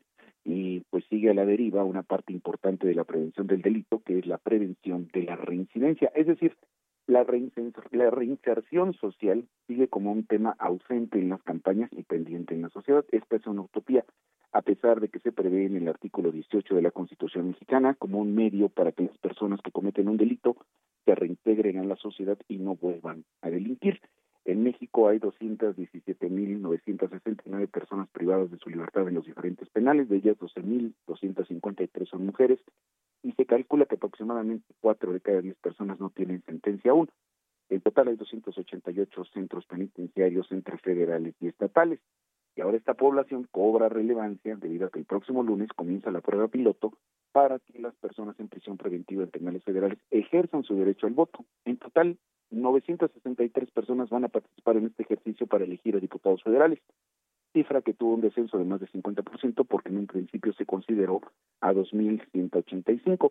Hay un fuerte interés por parte de la población penitenciaria por participar en el proceso, de acuerdo con el Observatorio de Elecciones y Derechos Políticos en Prisión Libres para Votar, que alcanza 40% de la intención del voto, lo que es elevado para un ejercicio de este tipo en Latinoamérica. Sin embargo, quienes van a votar lo harán sin conocer las propuestas que plantean los candidatos y además no van a votar por el lugar en el que están en ese momento, donde está el centro penitenciario, sino que van a votar por su lugar de origen, porque en los centros federales pues hay gente de diferentes estados.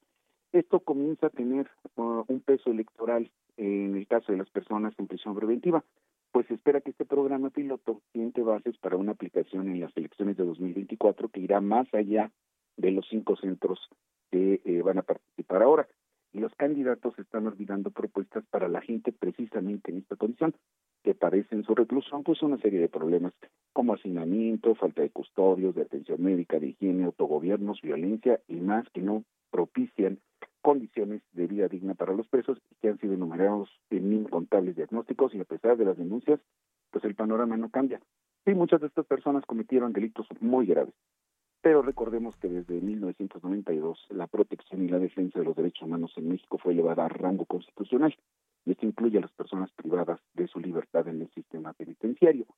Y plantear la prevención del delito con promesas que pues, solo lo contienen, sin considerar un plan en materia de reinserción social, pues para hacerse, Lupita, que pues las autoridades y candidatos no han abordado aún de manera integral este problema. Así el panorama. Pues Antonio Bautista, gracias por esta información. Gracias, buenos días. Buenos días.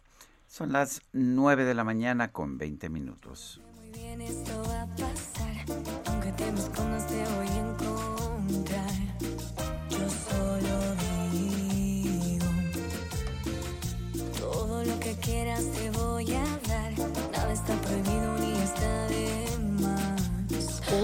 Kike, se oye muy bien esto. ¿Qué? ¿Nos vamos de fiesta? Pues yo creo que sí, ¿no? Con Carla Ballín, que está estrenando su nueva canción, Golpe de Suerte. Carla, ¿cómo te va? Buenos días.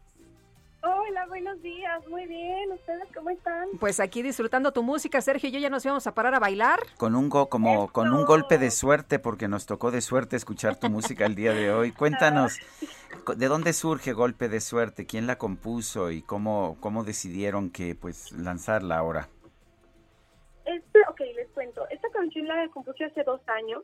Eh, realmente salió de que estaba con un par de amigos y nos pusimos ahí a cotorrear y sacar una melodía y salió justamente la melodía de esta canción y escribimos una, una letra pero no estaba como muy convencida. Después esa canción quedó para estarla, más como para trabajarla y empezarla a producir, pero eh, justamente cuando la empecé a trabajar, la verdad yo no me sentía como muy cómoda con la letra y dije, no, no, no, no, no, vamos a hacer otra. Y hice otra letra con mi querido Stefano Vieni. Después de ahí, bueno, esta canción ha tenido una historia bastante bastante loca porque como que no encontraba el sonido, no me convencía hasta que llegó a las manos de Camilo Lara, que es el productor que, que, que me ayudó con golpe de suerte. Y bueno, como les digo, Golpe de Suerte nació hace un par de años y creo que en ese momento yo tenía como otra visión acerca de la, de la suerte. Creo que yo dejaba a la suerte muchas cosas.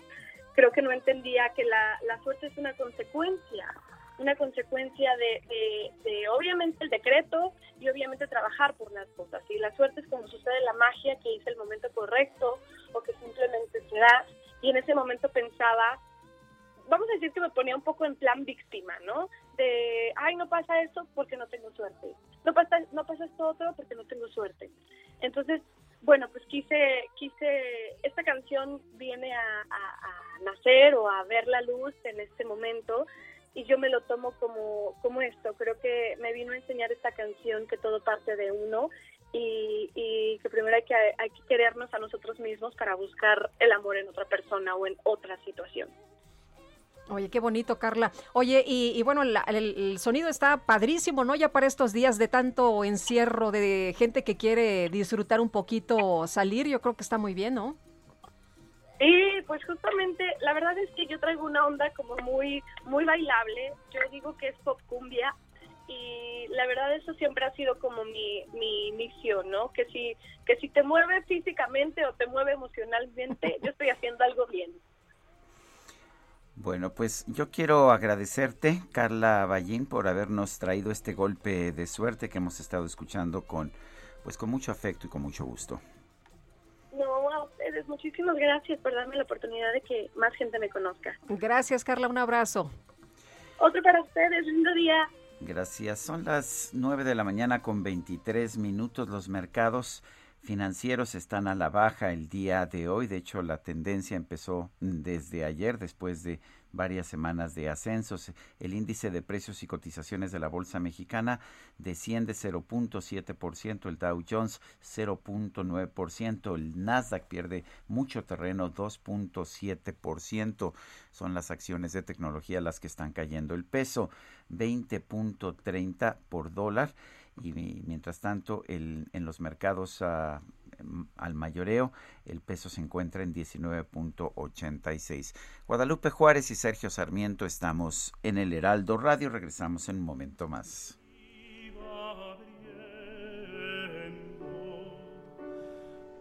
Abrazada al sol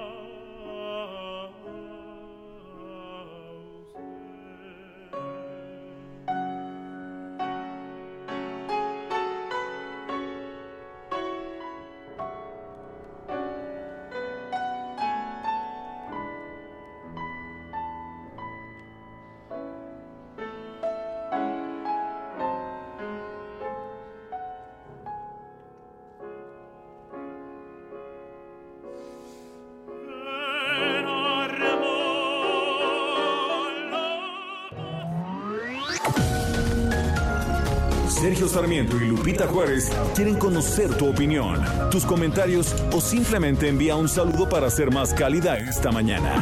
Envía tus mensajes al WhatsApp 5520 109647. Heraldo Radio. En la ratonera ha caído un ratón con sus dos pistolas y su traje de cowboy de ser gringuito porque siempre habla inglés, a más de ser güerito y tener grandes los pies. El ratón vaquero sacó sus pistolas, se inclinó el sombrero y me dijo a solas.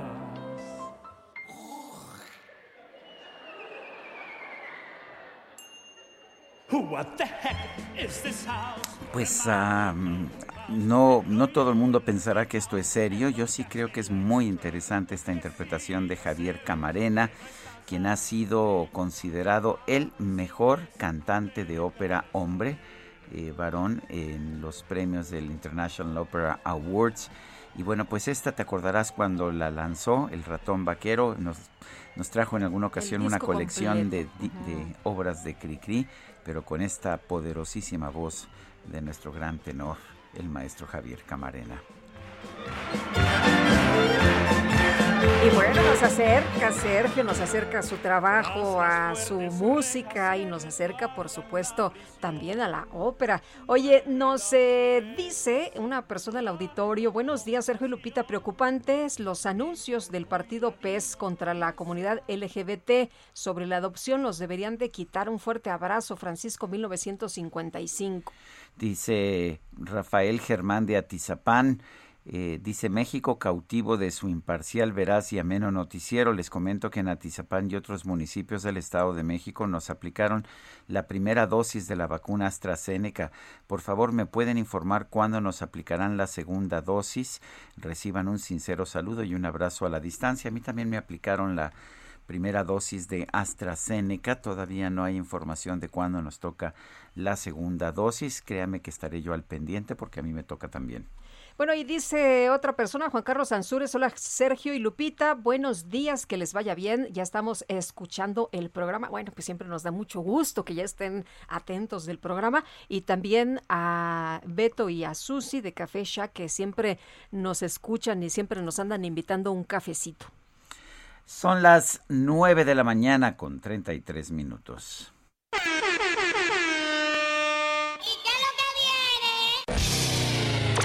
La micro deportiva. Ya estamos listos. Ahora suena, ahora suena, ahora suena, ahora suena. Lo mejor de la bachata.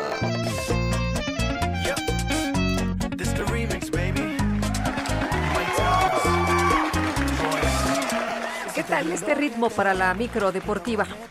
Pues es uh, viene, íbamos a festejar de hecho a Prince Royce, pero no nos permitieron. No nos, Guadalupe Juárez eh, dijo que ella tenía otros datos y pues no hubo forma de oponerse a ella.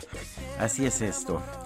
Eh, dijo que era injusto y que pues ella prefería la justicia a la ley. Pero lo bueno es que en ¿Qué la pasó? micro... No somos, igu- no somos iguales. Ah, ¿no? No somos Hay iguales. niveles. claro que sí. Bueno, mejor vámonos con Julio Romero, ¿no? El que es el mero mero conductor de esta micro deportiva. Julio Romero, adelante. Muchas gracias, Sergio Lupita, amigos del auditorio, muy buenos días, qué placer saludarles.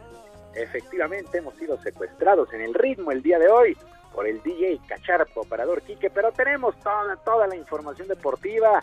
Arrancamos con el balompié nacional porque ya se dieron a conocer las fechas y horarios de la liguilla, los cuartos de final. Después del fin de semana con el repechaje, pues ya quedaron listos las fechas y horarios. Eh, se cambió, se cambió prácticamente en la noche, pero aquí está cómo se va a jugar para el miércoles, para el día de mañana a las 7 de la noche.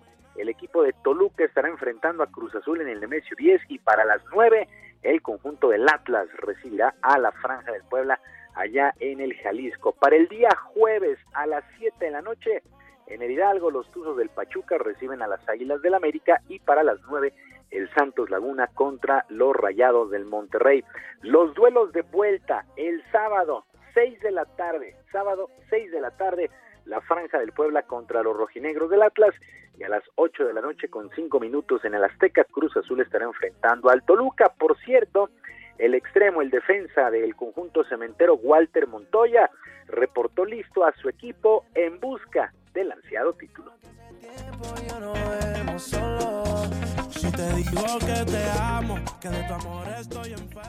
Esta semana que estuvimos, eh, la verdad que trabajamos muy duro en eso, en, en seguir enfocado, en no relajarse para nada, que ahora arranca lo más lindo.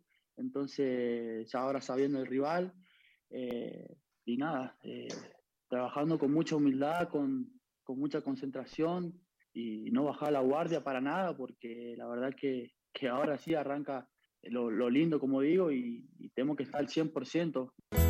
Amarte como te amo es complicado. Bueno, Cruz Azul contra el Toluca para el domingo, para el domingo a las 6 de la tarde, Monterrey contra el Santos Laguna y a las 8.5 también en el Colosa Santa Úrsula, América contra el conjunto de los Tuzos del Pachuca, así los cuartos de final, duelos de ida y vuelta.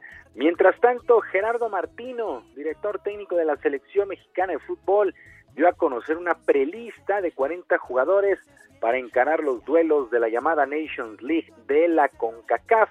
Entre los contemplados destaca el atacante del Wolverhampton de Inglaterra, Raúl Jiménez, quien no ve actividad, no juega desde el pasado mes de noviembre después de una fractura en el cráneo.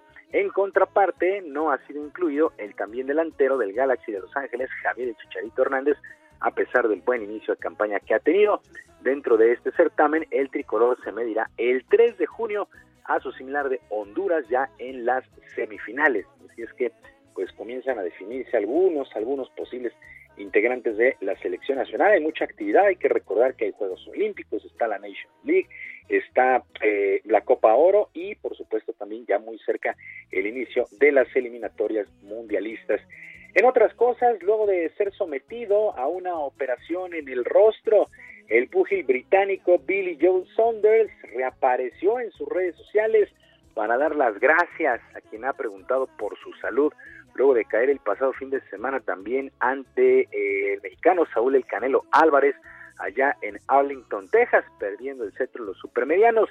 El púgil fue operado de manera exitosa del ojo derecho, pues ya que presentaba tres fracturas y prometió regresar a los cuadriláteros por protocolo eh, en su recuperación, sigue internado y se espera que en los próximos días pueda regresar a su país. Así es que, pues más, más delicado de lo que apareció pues este esta fractura en el ojo derecho para Billy Joe Saunders. Y el ex mariscal de campo Tim Tebow regresará al fútbol americano de la NFL con los Jaguares de Jacksonville para la próxima temporada, pero estará probando suerte como ala cerrada. Luego de un mini campamento que tuvo con este conjunto, se decidió regresar a los emparrillados a este jugador que ha estado fuera nueve años pero en esta nueva posición de ala cerrada, esta posición la estará peleando con Chris Manhurst, quien llegó como agente libre, así es que Tim Tebow, pues sí, polémico, prometedor en su inicio, pero después se cayó, pues ahora estará jugando como ala cerrada. Actividad en el béisbol de las grandes ligas, algunos resultados el día de ayer, los Orioles de Baltimore vencieron cuatro carreras por una a las Medias Rojas de Boston, que a pesar de esta derrota siguen siendo el mejor equipo en cuanto a números. Los Rojos de Cincinnati, 14 carreras por una sobre los Piratas de Pittsburgh en un muy buen duelo. Los Angelinos de Los Ángeles vencieron 5 por 4 a los Astros de Houston. Rebasamos pues el mes de actividades y cómo están los standings en la Liga Americana. Los líderes en el este, las Medias Rojas de Boston, 22 ganados, 14 perdidos insisto, son el mejor equipo en cuanto a números. La división central es encabezada por las Medias Blancas de Chicago, mientras que en el oeste los Atléticos de Oakland. En la Liga Nacional, los Mets son líderes de la división este. En la central, los Cardenales de San Luis y en el oeste, los Gigantes de San Francisco. Ya rebasamos el mes de actividades. Y ya para despedirnos, el Consejo Mundial de Lucha Libre dio a conocer el cartel para la función del próximo 21 de mayo, donde después de 14 meses los aficionados regresarán a las gradas de la mítica Arena México. En la lucha estelar, Místico, Euforia y Carístico estarán enfrentando a Último Guerrero, a Volador y a Gran Guerrero. Al tratarse de un inmueble, eh, un inmueble cerrado con más de 1.500 lugares, pues el reglamento indica que solamente 500 aficionados podrán asistir. Los boletos ya están a la venta vía internet, solamente vía internet. Y pues eh, los precios van desde los 250 a los 450 pesos. Este evento estará arrancando a las 8 de la noche con 30 minutos. Repito, el próximo 21 de mayo regresan los aficionados a la lucha libre aquí en la capital. Sergio Lupita, amigos del auditorio, la información deportiva este martes, que sea un extraordinario día. Yo como siempre les mando un enorme abrazo a la distancia. Pues muchísimas gracias Julio Romero, un fuerte abrazo. Buen día para todos. Hasta luego, muy buenos días. Oye, Sergio, ¿te acuerdas de aquella vez estábamos transmitiendo cuando vimos a un presidente Calderón vestido pues eh, con eh, prácticamente un uniforme militar poniendo en marcha esta apuesta que era prácticamente muy importante para él del ejército en el combate. De ponerlo, Así es. Poner, poner a, ponerlo a hacer operaciones ya activas. Así es. Bueno, pues hay un libro, hay un libro interesante sobre estas eh, decisiones. Se llama La guerra improvisada en los años de Calderón y sus consecuencias desde Editorial Océano y los investigadores Guadalupe Correa Cabrera y Tony Payá Analizan las premisas sobre las que se construyó precisamente esta llamada o conocida como guerra contra las drogas. Doctora Guadalupe Correa, ¿qué tal? Gracias por platicar con nosotros esta mañana. Muy buenos días.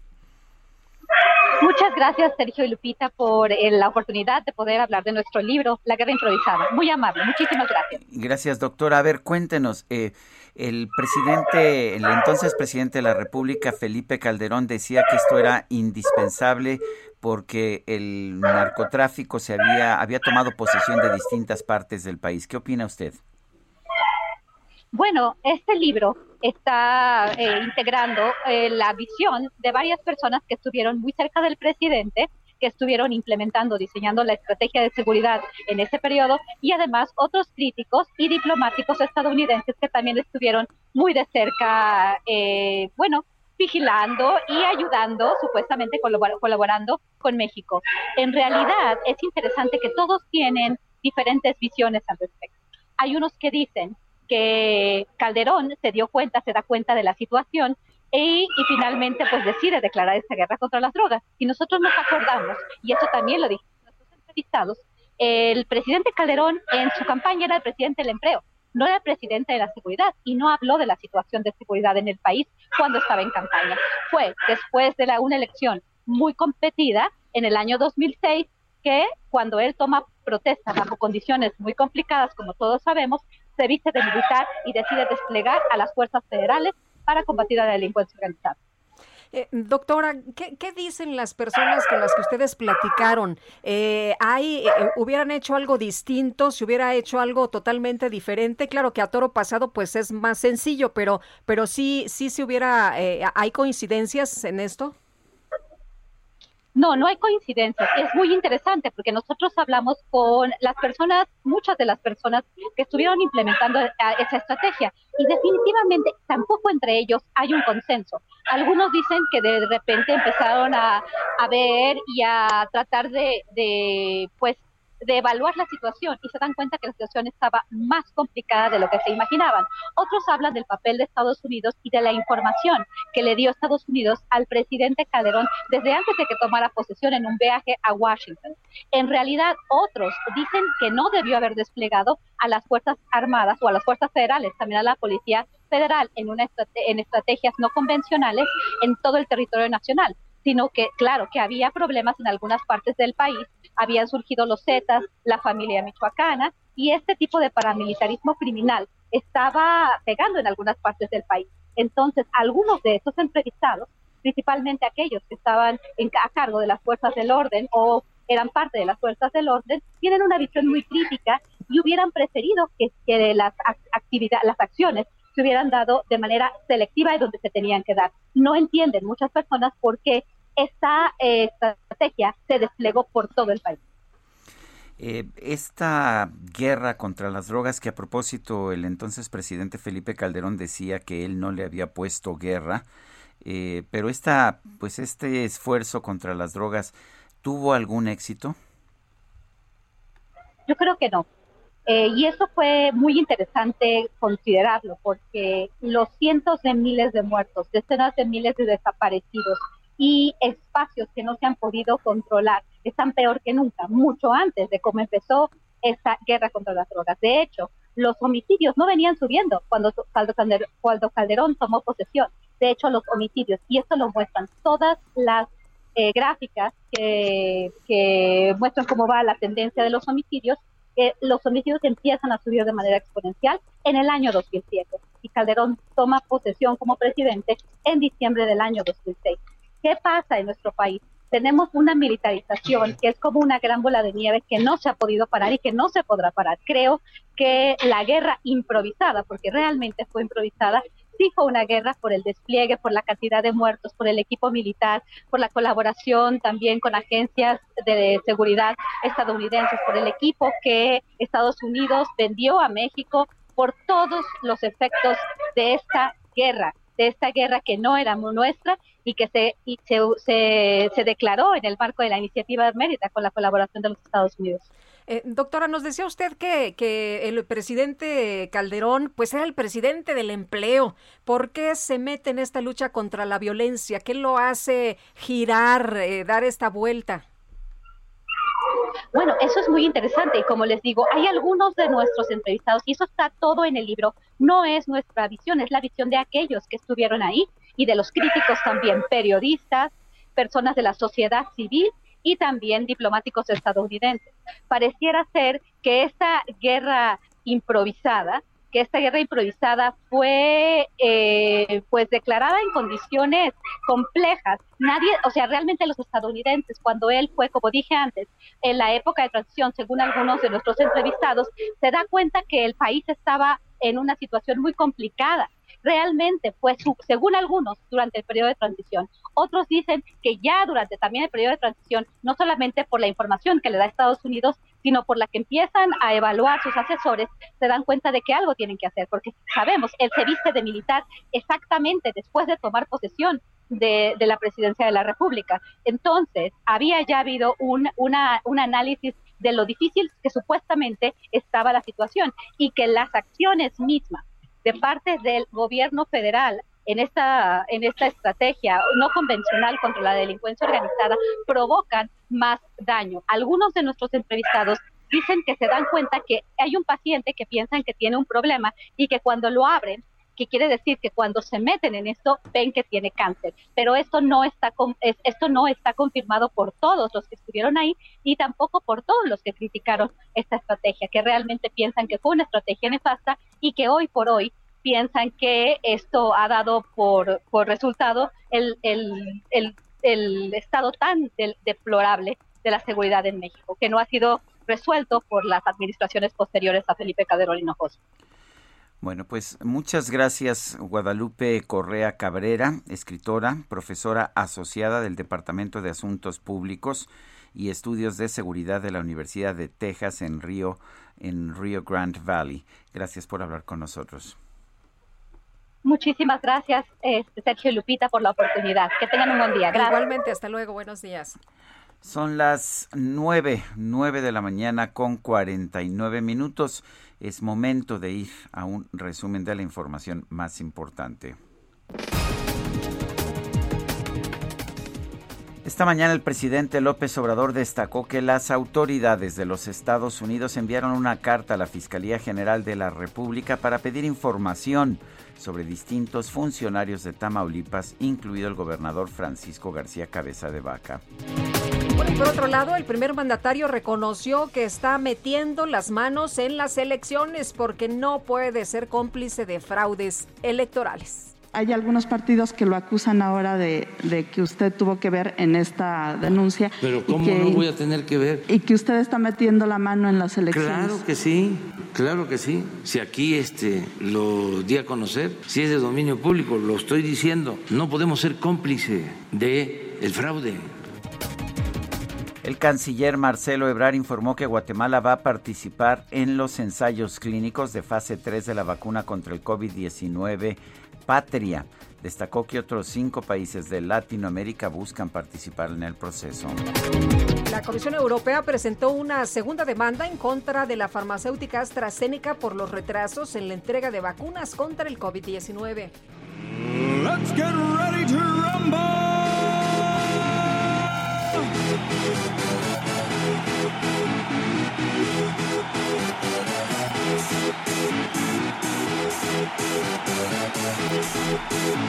Pues en Kentucky, allá en los Estados Unidos, se dio a conocer la historia del maestro de secundaria Kyle Holbrook. Sus alumnos realizaron una colecta para darle un regalo sorpresa como agradecimiento por la pasión y entrega con la que imparte sus clases. De esta forma, el profesor recibió sus primeros tenis Air Jordan Space Jam los cuales había querido desde los años 90 cuando vio la película Space Jam en la que aparece Michael Jordan con ellos.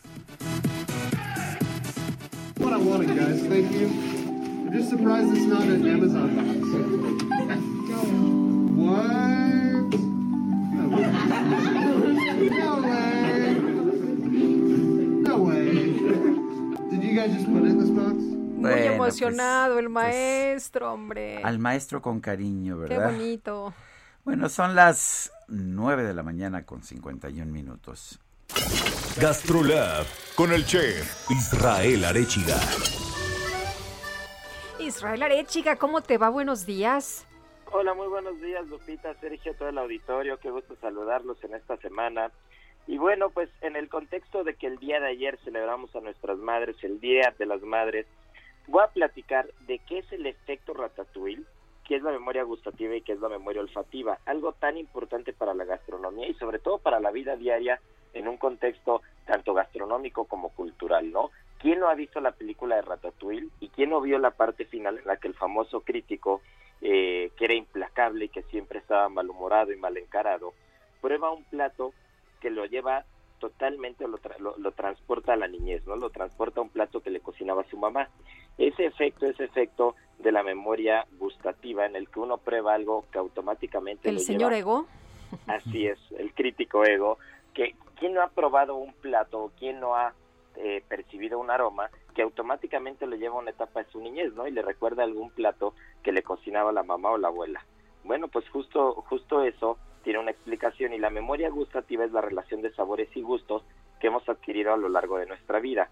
Y es y, el dato o, la, o la- la forma en la que esto ocurre es muy curioso, ya que en el caso de la memoria gustativa a corto plazo, cuando uno prueba algo, los electrones se mueven al hipocampo y esta información se retiene, esta información del producto que estamos probando, durante 18 segundos aproximadamente. Pero si la sensación no se disfruta o no es bien interpretada, el, el cerebro la elimina.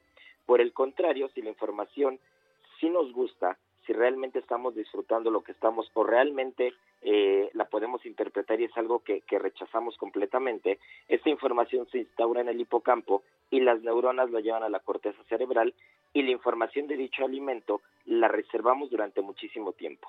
En el caso de la memoria olfativa, cuando olemos algo por primera vez, invariablemente, inconscientemente, siempre lo vamos a vincular al evento.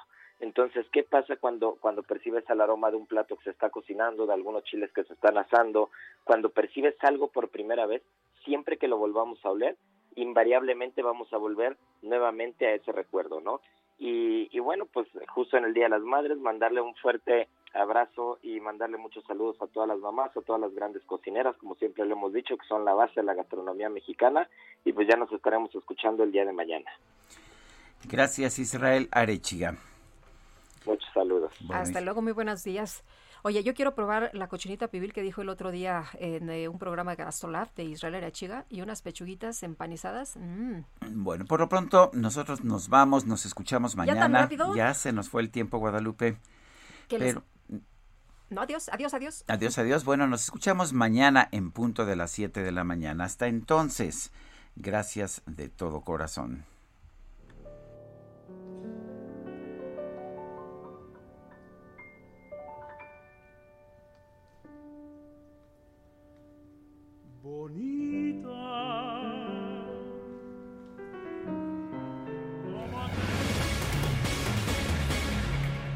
Heraldo Media Group presentó Sergio Sarmiento y Lupita Juárez por El Heraldo Radio.